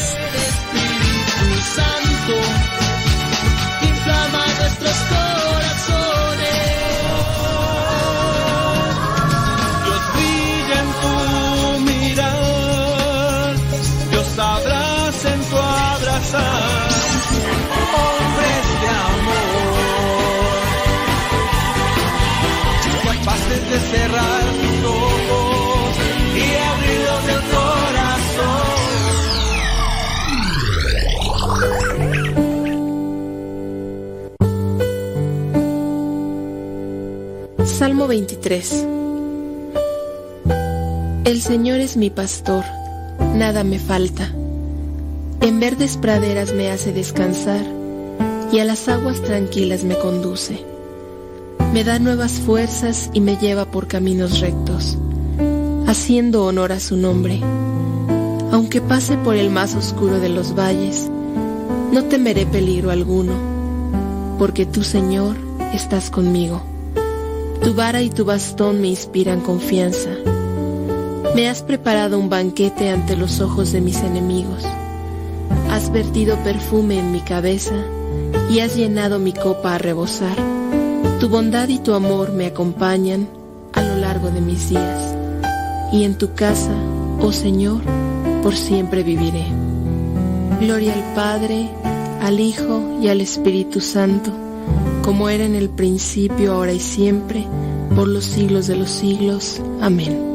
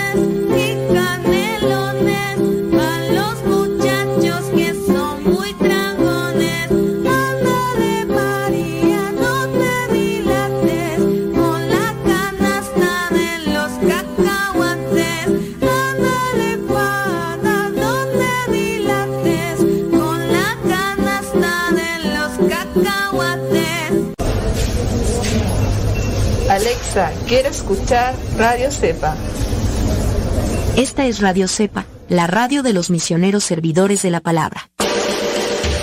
Escuchas Radio Cepa. Las mejores melodías. Las mejores melodías. La música que te acompaña en tus actividades.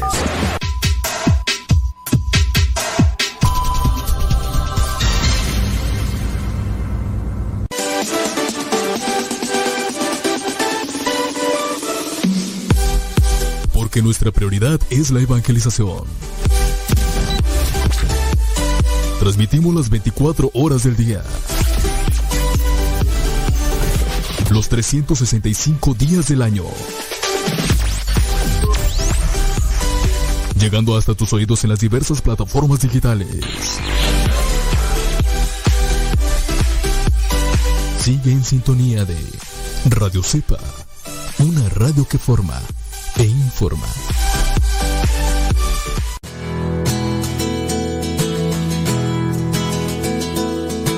Eres tan sencilla como luz de amanecer. Eres tu María, fortaleza de mi ser. Tú eres flor, eres del Señor. Te dejas acariciar por su amor.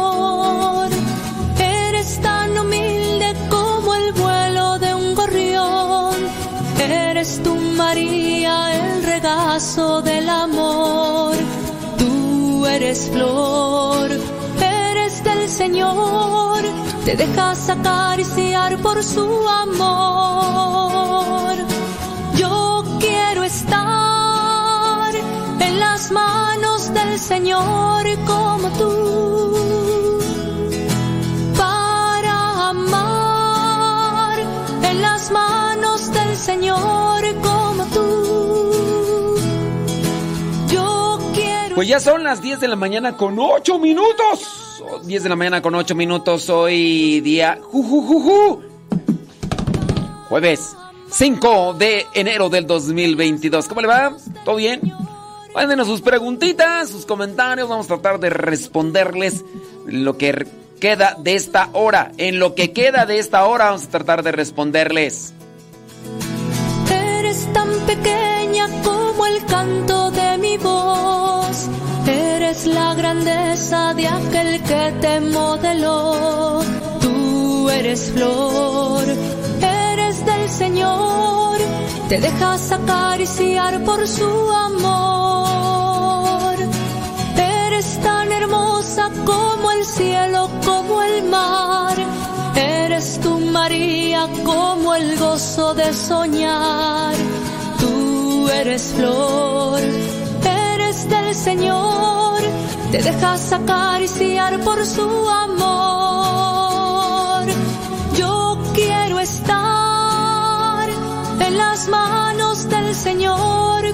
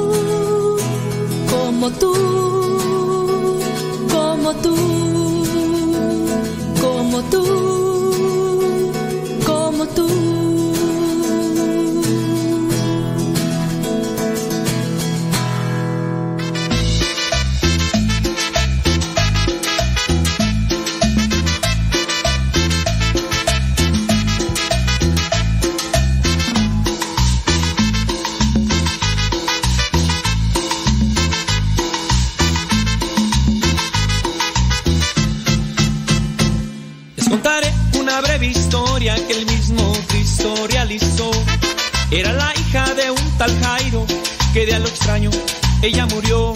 Él le decía está dormida, pero la gente de él se rió. Pero para su gran sorpresa, el mismo Cristo la despertó. Ese Jesús. Vientos huracanados. Vamos a saludar a everybody in your home. A todos, a todos, a todos. Dice por acá, ¿podría por favor mandar un saludo? Dice, una bendición. eh. Muy bien, bueno, pues que el Señor les bendiga y les acompaña, José Luis. Dice que tú, a los Domínguez, Lucas, José Luis Domínguez. Ándele pues, José Luis Domínguez. Qué bueno, bendito sea Dios. Por ahí. Saludos. Una bendición especial para Nayibe y Carlos Lua. Bueno, pues que Dios derrame abundantes bendiciones en este matrimonio también.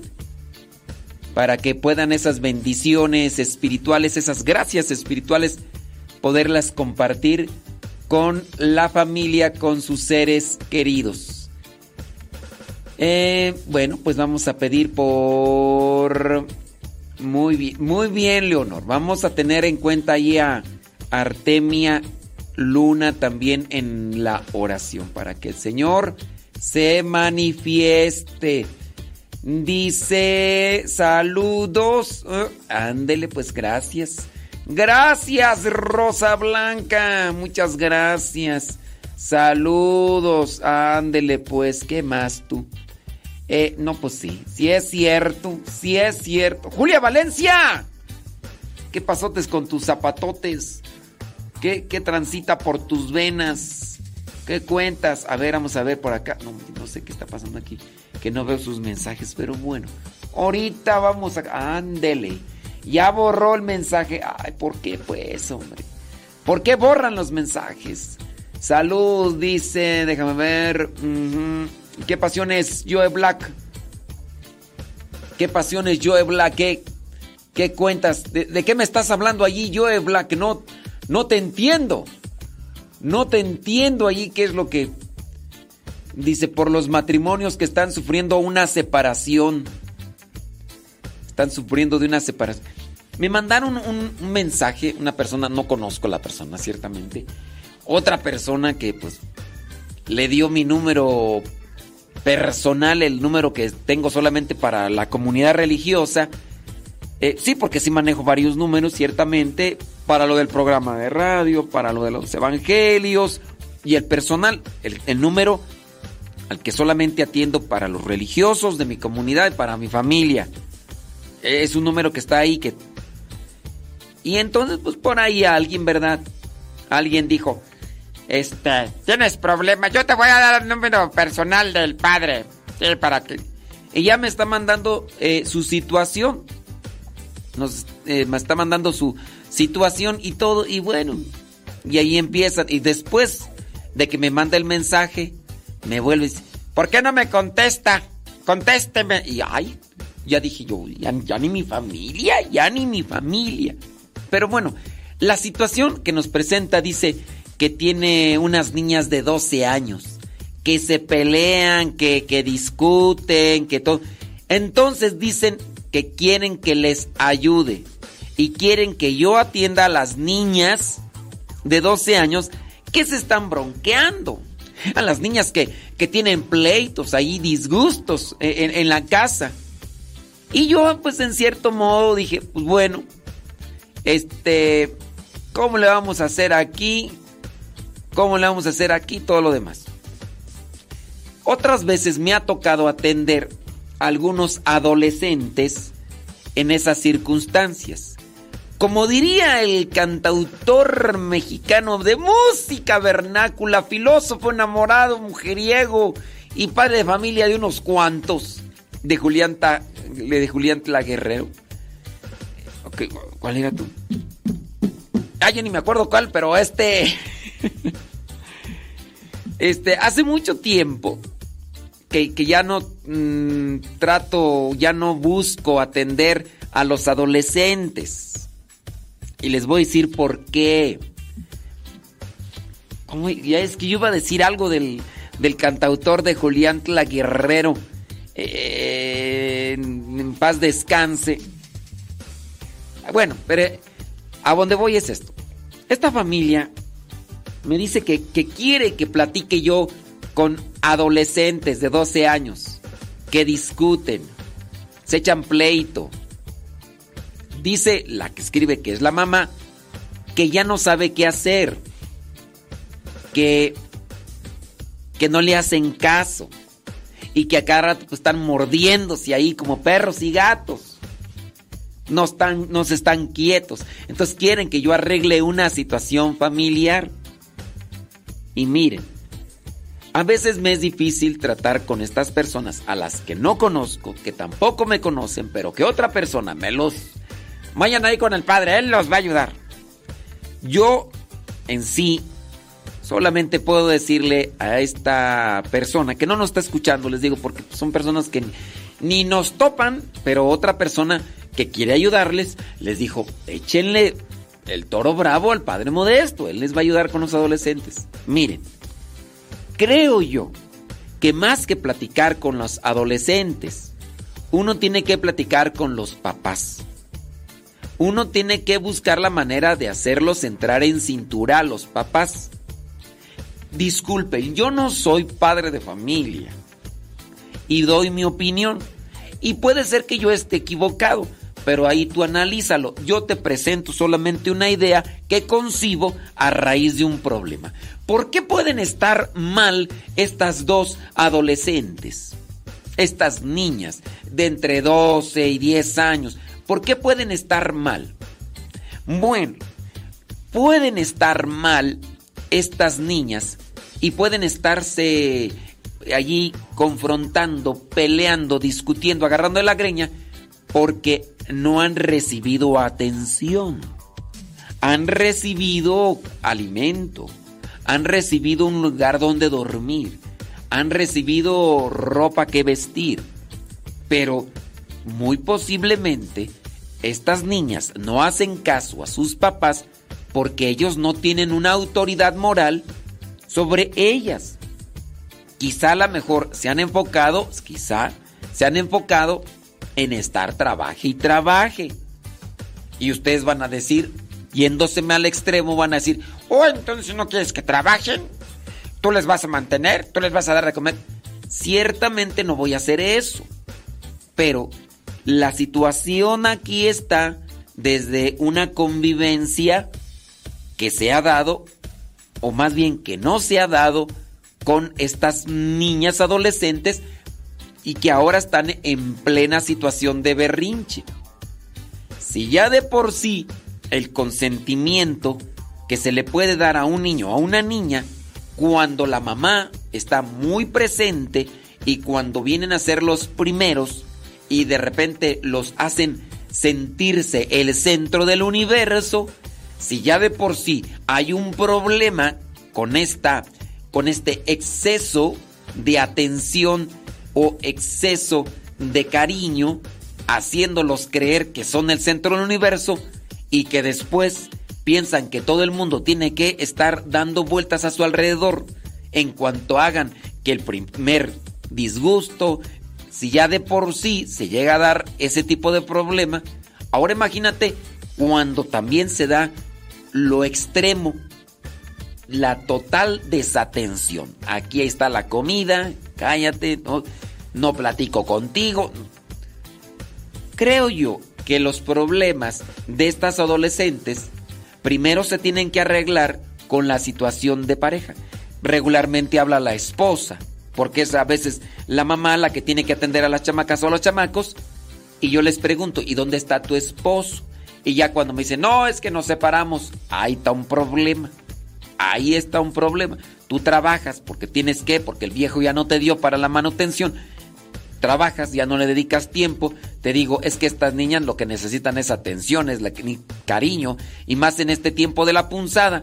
No, es que cómo le voy a hacer porque tengo que trabajar. Aquí, ¿cómo le hacemos? No, pues usted arrégleme el problema. Oye, pues ¿cómo te arreglo el problema? Aquí la cuestión está en que yo te digo que lo que pasa aquí es porque no le estás dando atención. Dígame usted, si, si yo estoy equivocado en esa postura o visión que tengo sobre este problema.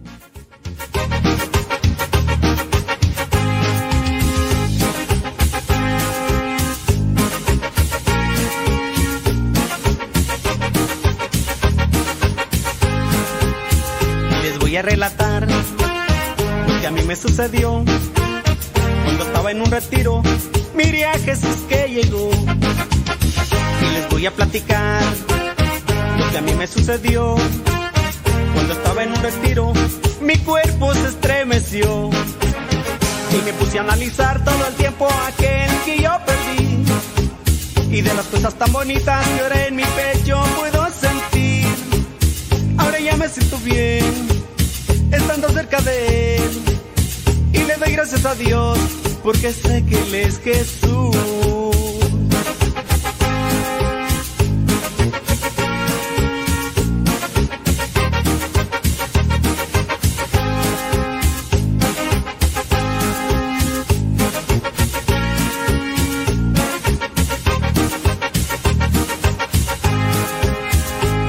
Relatar lo que a mí me sucedió cuando estaba en un retiro. Miré a Jesús que llegó y les voy a platicar lo que a mí me sucedió cuando estaba en un retiro.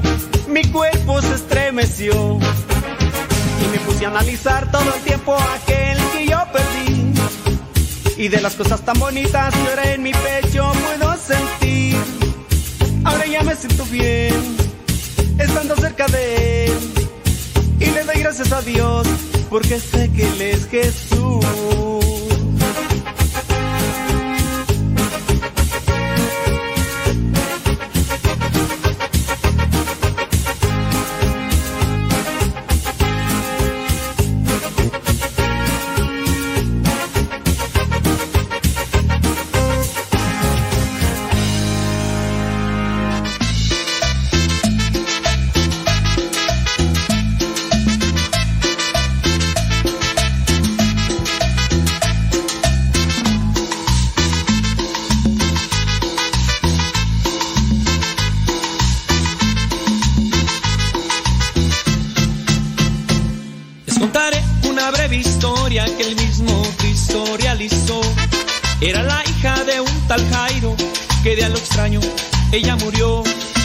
Decía está dormida, pero la gente de él se rió.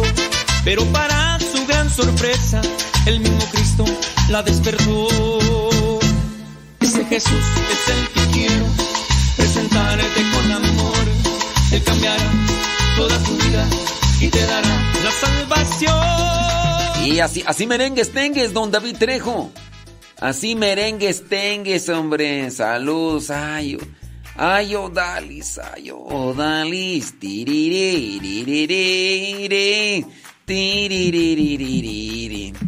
Saludos a Alan Chávez, monje, o o sé, quién sabe cómo se pronunciará. Bueno, saludos, felicitaciones, Alan Chávez. Que Dios te bendiga. Sí, ándele, échele con todo. Con, así como deben de ser los taquitos, con todo. Efectivamente, sí, cuando no hay disciplina, cuando no les hablan de Dios, ya cuando tienen problemas, ahora sí, se los mandan al padrecito, a los chukis. Miren, uno de los problemas, pienso yo, uno de los problemas dice que, que, que está en un curso. Jovín está en un curso. Bueno, saludos a Jovín que está en un curso. Que no debería estar escuchando el programa, pues está en un curso. No, después no va a aprender bien. Pero en fin, sí, una de las cosas pues es que dentro de lo que son los problemas familiares, nosotros tenemos que analizar qué estamos haciendo o qué no estamos haciendo y por qué esas consecuencias. Porque si nosotros, en, en cierto modo, queremos que los demás nos arreglen la vida, cuando ya nos llega el problema o la dificultad, bueno, pues es que... Miren, les voy a poner un ejemplo. Espero que con esto no se sientan ofendidos ni aludidos. Ustedes, la mayoría que me escucha, ya son de pues, generación generación grande. Yo no sé cuál baby boomers o generación este X, no no sé, no, no sé. No, este no sé qué generación son. Pero ustedes los que me escuchan la mayoría ya están medios cascabeleados. Es decir, que ustedes no se sienten si yo les pongo este ejemplo, porque hay cierto tipo de conciencias de cristal que apenas yo digo algo y ya piensan que me estoy burlando o que hago un mal ejemplo, que no debo de poner esos malos ejemplos. Pero miren, solamente con referencia a lo que pasa a veces con los adolescentes, cuando ya entran en esa etapa de, de, de la punzada, cuando ya entran en esa etapa de la búsqueda de, de libertad y, y búsqueda de identidad y todo. Les voy a poner un ejemplo. Algunas veces he visto yo por ahí a uno que es llamado el psicólogo de los perros. Esto hablando de cuestión de mascotas, ¿no? Y entonces llaman a este psicólogo de los perros porque, pues dentro de su experiencia y la relación que ha hecho con los perritos, los conoce de diferentes razas y dicen, es que este perro rompe, rompe los muebles. No sé por qué rompe los, los rasga los muebles. ¿Por qué los rasga? No los debe. Ok. Y llaman a este psicólogo de los perros y le preguntan, oiga, disculpe, ¿qué tendrá? Usted me puede ayudar porque usted ha ayudado a los... Y entonces aquí viene una situación. Que la situación es que el psicólogo le dice, miren, el perro lo que está haciendo al romper estos muebles está queriéndose dar a conocer. Hay algo que el dueño no ha hecho. Hay algo que el dueño a lo mejor está haciendo y estas son las formas de manifestarse. No es tanto el perrito. Ustedes tienen que ir cambiando una forma de actuar con el perro. Hay veces que los dueños de los perritos tratan a los perritos mejor que a los seres humanos los quieren hacer, los quieren tratar como humanos. Y eso no está bien. A los perros hay que conocer esto y esto y esto y esto para que usted actúe de esta manera. Y la consecuencia pues de que un perro ladre, muerda, destruya, es consecuencia de lo que ha estado haciendo el dueño. Entonces, el mismo psicólogo de los perros, y disculpe esa comparación, pero solamente es una analogía, para sacar una reflexión. Dice el psicólogo de los perros. Dice, muchas veces me dicen, ayúdeme con este perrito. Dice, más bien a quien tengo que ayudar es a los dueños de los perritos para que sepan cómo cómo deben de tratar a los perritos. No ayudo a los perritos, ayudo a los dueños de los perritos. La situación que se llega a dar en muchos de los casos, y espero que no se ofendan, con relación a los hijos que ya sean en la etapa de adolescentes y todo, y empiezan ahora sí a manifestar con claridad ese tipo de problemas, es porque no se ha hecho algo, porque se está haciendo algo que está teniendo como resultado lo que ahora tienen como una molestia. El niño rebelde, el niño gritón, el niño enojón, el niño llorón, el niño caprichoso, el niño egoísta, el niño... Todo. Sí, hay enfermedades. Hay enfermedades que a veces llegan al organismo de los seres humanos. Hay enfermedades que se pueden dar por un descuido en la alimentación o porque también a veces son cuestiones pues naturales. Eh, venía así y no sabemos por qué venía así. A veces la ciencia tarda en dar ese tipo de respuestas, pero no en todas son enfermedades. Y por ahí empieza a salir un problema. Entonces, si, si no es una enfermedad como tal, hubo un descuido. Y entonces la gente pues, debe de también apegarse y, reconocer y trabajar. Por eso, dentro de ese punto que yo mencionaba al inicio, de un tiempo, ah, sí, ya me acordé, porque decía yo ese rato del cantautor de Julianta Guerrero de la canción, como diría el cantautor filósofo enamorado, padre de familia de unos cuantos, de un tiempo a la fecha, de un tiempo a la fecha, ya evito platicar con adolescentes. Porque los adolescentes también a veces son medios listillos y nada más me utilizan. Porque de repente yo les digo a los adolescentes, no, pues mira, a veces yo sí les digo, mira, por lo que me dices y por lo que platiqué con tu papá o con tu mamá, quien está mal es tu mamá. Quien está mal es tu papá. Tiene este problema, tiene esta dificultad, entonces tú tienes que ser paciente. Y aunque uno a veces les diga a los adolescentes, no lo vayas a decir esto a tu papá, ahí llega, ¿no? Y se enojan.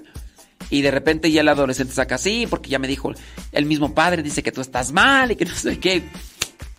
Y se alma tenga. Sí, en algunos casos los papás están mal. Los papás son machistas. La mamá anda toda neurótica, toda estresada. La mamá anda con ansiedad. La mamá tiene de- de- de enfermedades psicológicas que está arrastrando y a los cuales no ha atendido. Y entonces los chamaquitos a veces están sufriendo. Hace poquito platicaba con uno que decían es que yo no entiendo, mis papás vienen aquí a la iglesia, me obligan a que venga, pero ellos en la casa se pelean a cada rato, nomás cuando están en la iglesia no. y entonces a mí me hacen esto y eso es la incongruencia, que no sé qué. Y lo que yo veo, el muchachito comienza ya a destaparse y todo. Es que a mí me llevaron al psicólogo. Después me dijeron, me sacaron, que porque no me servía para nada, que no sé qué, que no sé cuánto.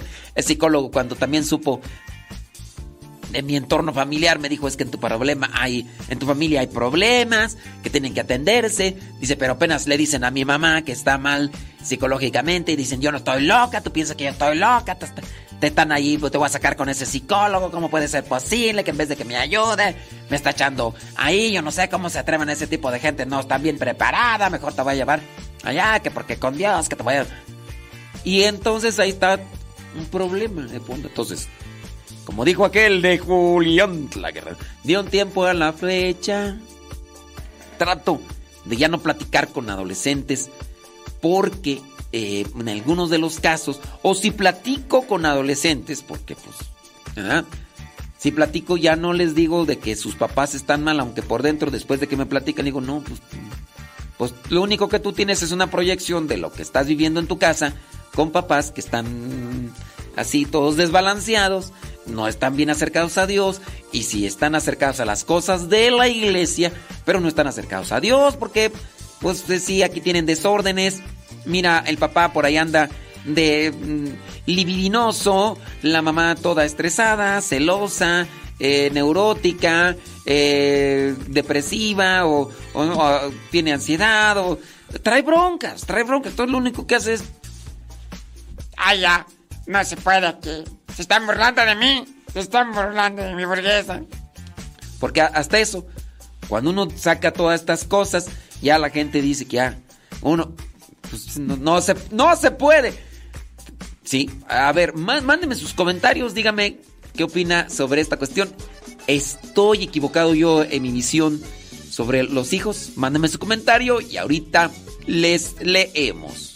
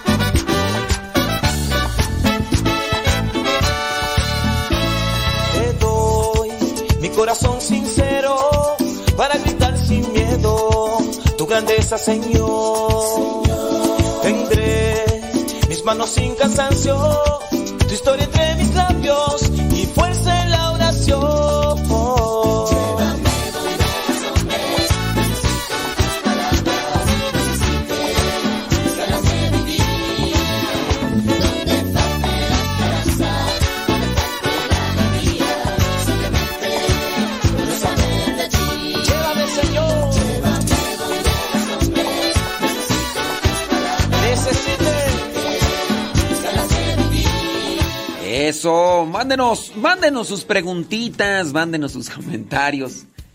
Yo les pregunto, ¿será que yo estoy equivocado con relación a esto de la educación? Yo no tengo hijos, gracias a Dios. sí, porque si tuviera hijos, imagínense qué escándalo. No, no, gracias a Dios. Ayúdanos, Señor.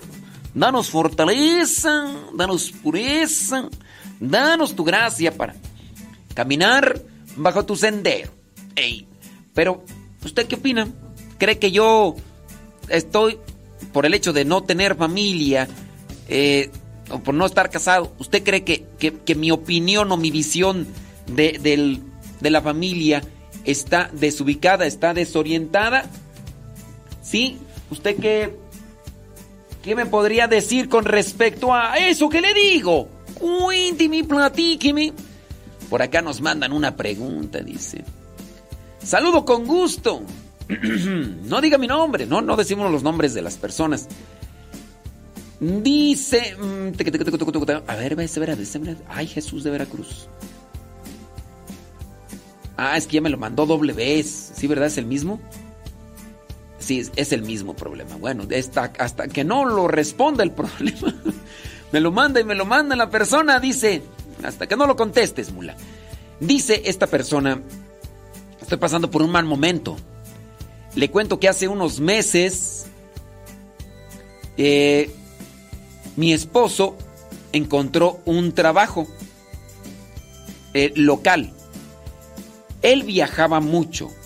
Él duraba mucho, dos o tres semanas sin venir a la casa. Desde que él ya encontró este trabajo local, yo sentí, yo sentí que gastábamos más dinero para la comida. Yo soy la que administro las finanzas en mi casa, pero desde que empezó a trabajar aquí, localmente, empecé yo a mirar que gastaba más de lo que él me permitía. Yo usaba la tarjeta, pero si me, si me pasaba de mi presupuesto, a ver, pero si me pasaba de mi presupuesto, se iba a la tarjeta. ah, ok. Una tarjeta que le llaman de débito y otra de crédito. Y así le hacía seguido, padre. Se me hacía fácil. Yo decía, en el otro cheque lo pago. Es que yo no entiendo ahí muy bien. Creo que la, la de débito es que si tienes dinero depositado, gas, pagas. Y la de crédito, el banco te presta, ¿no? Creo que es, algo así. O es que esas cosas yo no. Gracias a Dios. Gracias a Dios. Yo no tengo nada de eso. Pero creo que algo así. Ok, a ver, para entenderte fue la situación. Dice, se me hacía fácil. Yo decía, en el otro cheque lo pago. Y nunca, hasta que me llegó el agua al cuello, como dicen en el rancho. Miré en la cuenta que estoy endeudada. Tanto que ya debo casi mucho dinero en dólares. Mucho dinero en dólares. Mire, yo no trabajo. Soy mamá de cinco chamacos. La más pequeña, pues, entre 3 y 4 años. Y pues, y no va a la escuela para decir, me puedo poner a trabajar un medio tiempo. He querido vender comida aquí a los conocidos. Le comenté a mi esposo y dijo que no, que no puedo yo mantenerlos, que no, que no puedo yo mantenerlos o qué. Ah, dijo el esposo, que no puedo yo mantenerlos o qué. Lo peor es que él no sabe que yo debo ese dinero, padre. Aquí, una situación. ¿Qué me aconseja hacer? Yo sé que si le digo, me divorcio. yo sé que si le digo me divorcio. Estamos casados por la iglesia. Nunca, nunca platicamos de dinero.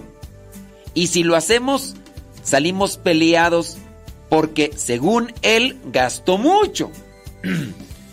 Pues es que si me dices esa cantidad, yo entonces quiero, no solamente él te va a decir que gastas mucho, yo también te voy a decir que, yo también te voy a decir que gastas mucho. Dice, eh, pues sí, tenemos cinco niños. Él no quiere que le digamos, ya ocupo esto, ya ocupo lo otro. Solo yo gasto para la comida y la gasolina para el carro. Ya que llega el tiempo y el frío, dice, y pues acá son más gastos. Y él no se preocupa para nada de que ocupan zapatos o chamarras los niños. Pero lo que a mí me preocupa más, ¿qué debo hacer? ¿Cómo me dirijo? Ya que quiero salir de este problema. Le digo a mi esposo, es la separación. Se pondrá como fiera. Le tengo hasta miedo. Hace más de 10 años pasó algo parecido. Se enojó tanto que se puso así de furioso. Me endeudé tanto, el doble de lo que es ahora. Casi me separaba en ese entonces. Yo estaba casada, yo estaba casada por la iglesia. En esa vez él me dio dinero para pagar en su totalidad, pero ese dinero era de los impuestos que regresa el gobierno. Pero me advirtió que no más y me vuelva a endeudar. Ahora estoy frustrada, estoy con ansiedad y ya no puedo dormir. He llegado a pensar que ya no merezco ni comer. Por sencilla que sea la comida, cada vez que voy a comprar la comida por la familia, porque yo soy la que voy sola siempre a comprar la comida. Cuando estoy pagando, me embarga el sentimiento de culpa que gasto tanto. Pero somos siete de familia y pago gasolina para el carro que manejo. Ya mi cuerpo está resintiendo este estrés. Está afectando mi salud, padre. Padre, pido su consejo. ¿Qué puedo hacer? ¿Le digo o no a mi esposo? He pensado en pedirle prestado a una de mis hermanas, pero es como hacer otro hoyo para tapar el otro. Ayúdeme, Padre, le pido de aliento y que me tenga en sus oraciones. Fulana de tal. Ay, Jesús de Veracruz. Bueno, ya. bueno, ya miré que, que eres muy insistente. Ya miré que eres muy insistente con tus mensajes porque me lo mando. Déjenme hacer la cuenta. No lo leí y desde la primera vez entonces es 1, 2, 3, 4, 5. Dice, aquí mi nuevo intento. Bueno, mandó cinco veces. Ok. Lo mandó seis. O este es otro. no, este es otro. Seis. Seis veces. Ok, muy bien. Ya a la séptima. Séptima, no séptima. A la sexta vez. Ya leí tu mensaje. Te felicito, eres muy insistente. Y ya. Ya lo tenemos. Muy bien. Mira. Lo que tú tienes. Yo espero que ahora sí me escuches. Si no, como quiera, ahí va a quedar grabado. Yo quiero que te tranquilices. Lo que a ti te está pasando es a consecuencia de lo que ya viviste. Tú eres muy preocupona. Tú sufres de ansiedad. Sufres de estrés. Sufres de ansiedad. Te preocupas mucho. Voy a hacer un juicio. Quizá me equivoco. Tú tienes un desorden emocional y también un desorden en cuestión de organizar tus ideas y tus pensamientos. Y a lo mejor puede ser que también te hace falta equilibrar cierto tipo de gustos. Necesitas una eh, organización mental, necesitas una organización con relación a tus ideas para que logres encauzarte algo que sea provechoso. Mira, voy a hacer una pequeñita pausa, pero ahorita regresando voy a seguir con lo que vendría a ser tu consejo. ¿Me das chance?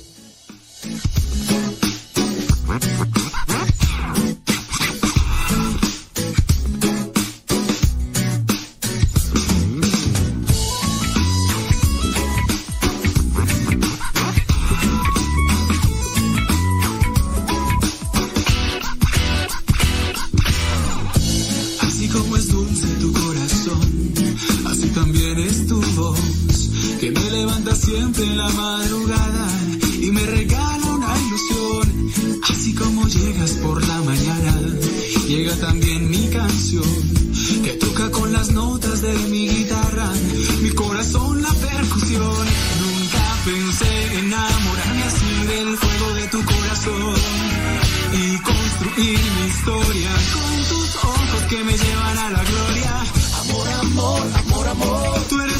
de mi canción.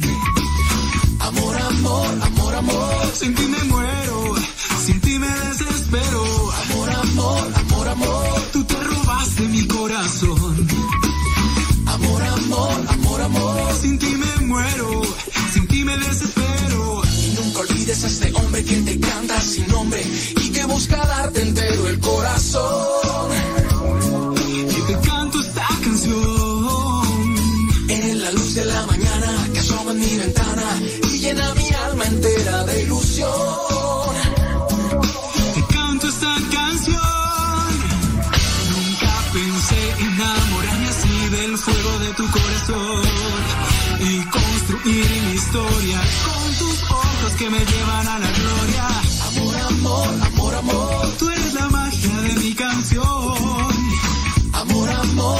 Amor,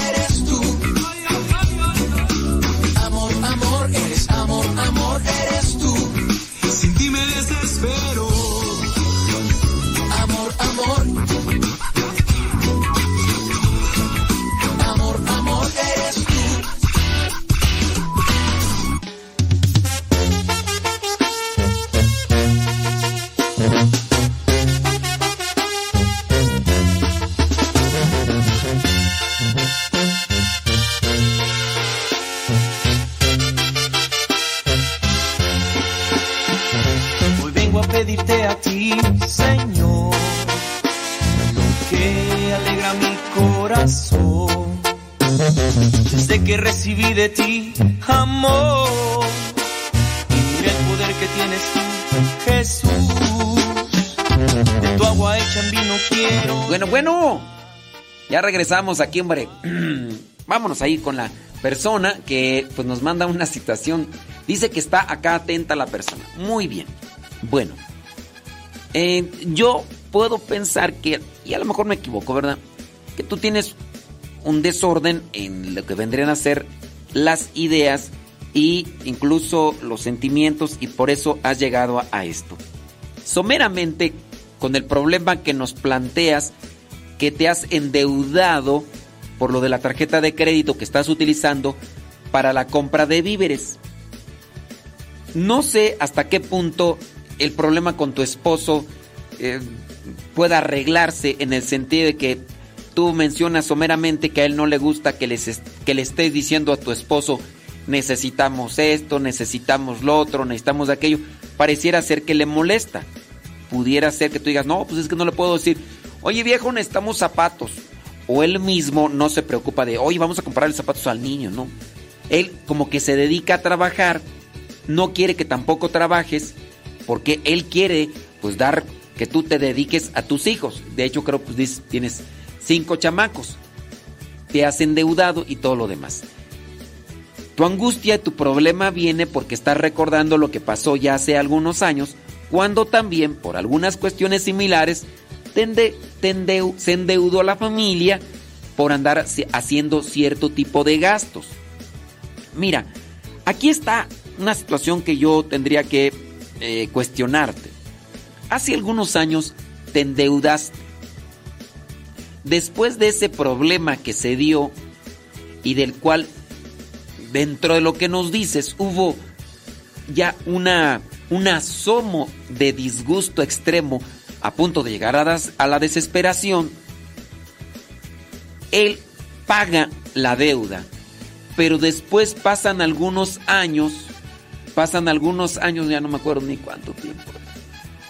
No me acuerdo este cuánto tiempo dijiste. Bueno, pasan algunos años que dice se enojó tanto. Ah, mira, imagínate, hace 10 años pasó esto. Después de ese problema fuerte y grande, tu esposo paga. No se separan. Muy bien. Han pasado ya 10 años. Después de esa situación, tú no llegaste nuevamente a moderarte en tus gastos. Eso quiere decir o que la situación económica o la situación de hablando de los productos aumentó o tú te descuidaste y volviste a caer en algo de pues voy a darle a mis hijos esto, voy a darle a mis hijos esto, el otro, aquello. Y a lo mejor de poquito en poquito se vino a dar esta acumulación de deuda. No quiere decir que en una sola compra ya tuviste toda esta deuda, no. Fue de poquito en poquito. Dentro de a veces de esos gustos, dentro de esos gustos pudiera haberse ido agregando. Entonces, eso es lo que hay que ir moderando. No, no al caso de decir, pues ya mejor que no coma nadie para no gastar. Tu esposo no te limita a eso. Tu esposo dice, aquí está, tú sé la administradora. En algo te dice tu esposo que, que eres media gastalona. Algo habrá entonces de verdad. Algo habrá y ahí hay que analizarlo. Y te lo digo porque hace 10 años también te endeudaste. Viene el problema y de ahí te moderaste. No se murieron de hambre. No se murieron de hambre ustedes. Entonces quiere decir que hubo una moderación, hubo un cuidado y por 10 años te mantuviste bien y no se murieron de hambre tus hijos. No les pasó una enfermedad por desnutrición y cosas de esas. Es decir, que sí se podrá hacer algún ajuste en las cosas que se están comprando. Ahora, si en su caso es, porque estás viviendo en Estados Unidos, si en su caso es que las cosas estén aumentando de precio, porque pues, esta cuestión del, de la inflación que le llaman y todo, aumentando y que por eso se está gastando más, bueno, tú también tendrás que adoptar medidas en la forma de ir aquí eh, acomodando esto. Si a tu esposo no le gusta que tú le estés diciendo, oye viejo, pues es que eh, necesitamos comprarle pantalones al Chucky, o a este hijo, a esta hija, ¿no? No le, no, no le gusta a él que le estés pidiendo, por eso te da el dinero para que tú lo administres. Muy bien, yo no sé hasta qué punto también tú tengas que presentar un informe.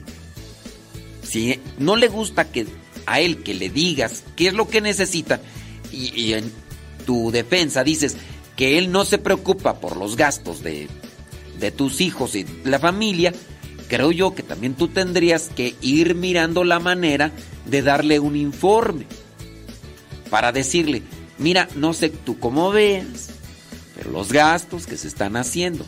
Ahora, yo te presentaría eh, una, una propuesta, porque aquí hay que buscar propuestas, porque ese es tu problema. Tu problema es que no sabes si decirle o no decirle. Yo te diría, no le digas, pero busca la manera de saldar esa deuda. ¿Y cómo lo vas a hacer? Aquí vámonos al plan A, al plan 1, al proyecto 1 de rescate. Proyecto 1 de rescate, cochinito. No sé cuánto, yo, no, yo como desconozco de esto de las tarjetas, yo no sé cuánto tiempo, ¿verdad? Y me imagino que también el hecho de que tú tengas una deuda, los impuestos, los réditos que va cobrando el banco, pues también van haciendo que aumente, ¿no? Pero entonces aquí viene plan cochinito. Pues hacer la alcancía. Hacer la alcancía. Buscar la manera de ir ahí de así como se fue haciendo tu deuda, así así así buscar la manera de hacer alcancía. Trata de ir ahora, durante este tiempo viene el plan 2. Tienes que hacer alcancía, yo no sé cómo, pero tienes que hacer alcancía. Tienes que hacer alcancía. A ver cómo está, eso nos está medio difícil, puede ser que uno les, les acomode todas las cosas, pero yo digo, plan alcancía, ahorro. Ok, segundo, tendrás que también presentarle lo que son los gastos a tu esposo. Darle a conocer los pormenores. Oye, se está este, gastando más. ¿Cómo ves? Reducimos esto, reducimos aquellas cosas que no son necesarias. Miren, que a veces dentro de lo que yo, bueno, yo estuve viviendo en Estados Unidos, yo sé que muchas veces allá nosotros nos damos nuestros gustitos y ya te compras tu cubeta de nieve y ahí la tienes en el refrigerador para que el que quiera ahí llega y se agarre toda la que quiera, que el chocolate mm, así le hacíamos cuando estábamos en nuestra allá cuando yo estaba, así le hacíamos. No sé, a lo mejor tú no eres así, pero se tendrá que analizar qué cosas sí son necesarias y qué cosas están de más para ir también cambiando un cierto tipo de, de forma de, de alimentación. Eso también tienes que equilibrar. Si, si tú logras equilibrar tus emociones, tus ideas, también tienes que equilibrar y acomodar tus gustos. Entonces, el segundo, la segundo trabajo que podrías hacer es trabaja con tu esposo para darle a conocer los pormenores, no nada más de pues se gastó tanto, se gastó tanto y a ver cómo le haces, y ya me endeude, no, tienes que trabajar con él en ese sentido. Sí, yo sé que me vas a decir, no, pero es que no le gusta que le digan esto y que le digan lo otro. Bueno, pues son, son mis proyectos, porque yo no conozco a tu esposo. Pero entonces tú ya que lo conoces, tienes que ir buscando qué cosas puedes hacer o qué no cosas puedes presentarle con relación a que él tenga un informe y que sepa de las cosas que se están gastando. La otra, con relación a las comidas, ¿qué se va a tener que disminuir? ¿Qué se va a tener que quitar de, de, de las comidas que se tienen? El diálogo, la comunicación. Es, en eso también tienen que trabajar ustedes. Mira, yo por la cantidad de dinero te podría decir, no es mucha, de hecho es la mitad de dinero de hace 10 años. Es la mitad de dinero de hace 10 años. Entonces, las cosas pueden salir, o sea, nada más que hay que sacrificarse, que hay que organizarse y tener mm, acomodo de ideas, de sentimientos. Trabaja con esas cosas. Si tú dices, no, no me van a servir, yo quiero algo más inmediato, va a estar medio difícil. La otra es que tú le presentes un informe y le digas a tu esposo, ¿sabes qué? Estoy utilizando la tarjeta de crédito y nos estamos endeudando un poquillo. ¿Cómo ves? ¿Qué ajustes podemos hacer o qué? Porque mira, tú también tienes que presentarle propuestas. ¿Qué tal si quitamos de la despensa esto y esto y esto? Porque estoy ya gastando también ahí de la tarjeta de crédito. Trata de no aventarle todo el problema, sino más bien de irle soltando poco a poco, pero también por tu lado ve haciendo el trabajo del cochinito. Ya nos tenemos que ir, señoras y señores, que Dios les bendiga, pórtese muy bien, échele muchas ganas. Se despide su amigo y servidor, el Padre Modesto Lule, de los misioneros servidores de la palabra. Espero que esto les haya servido y ayudado para salir adelante en su situación familiar y espiritual.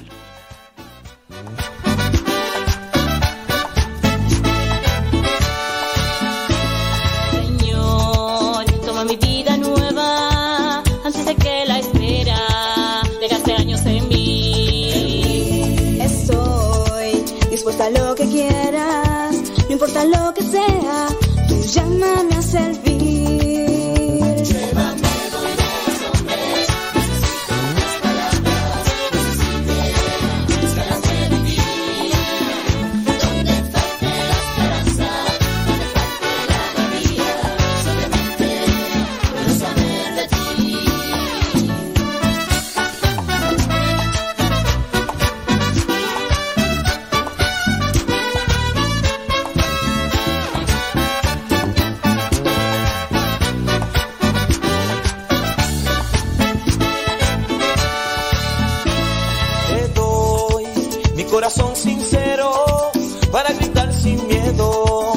Grandeza, Señor. Tendré mis manos sin cansancio, tu historia entre mis labios,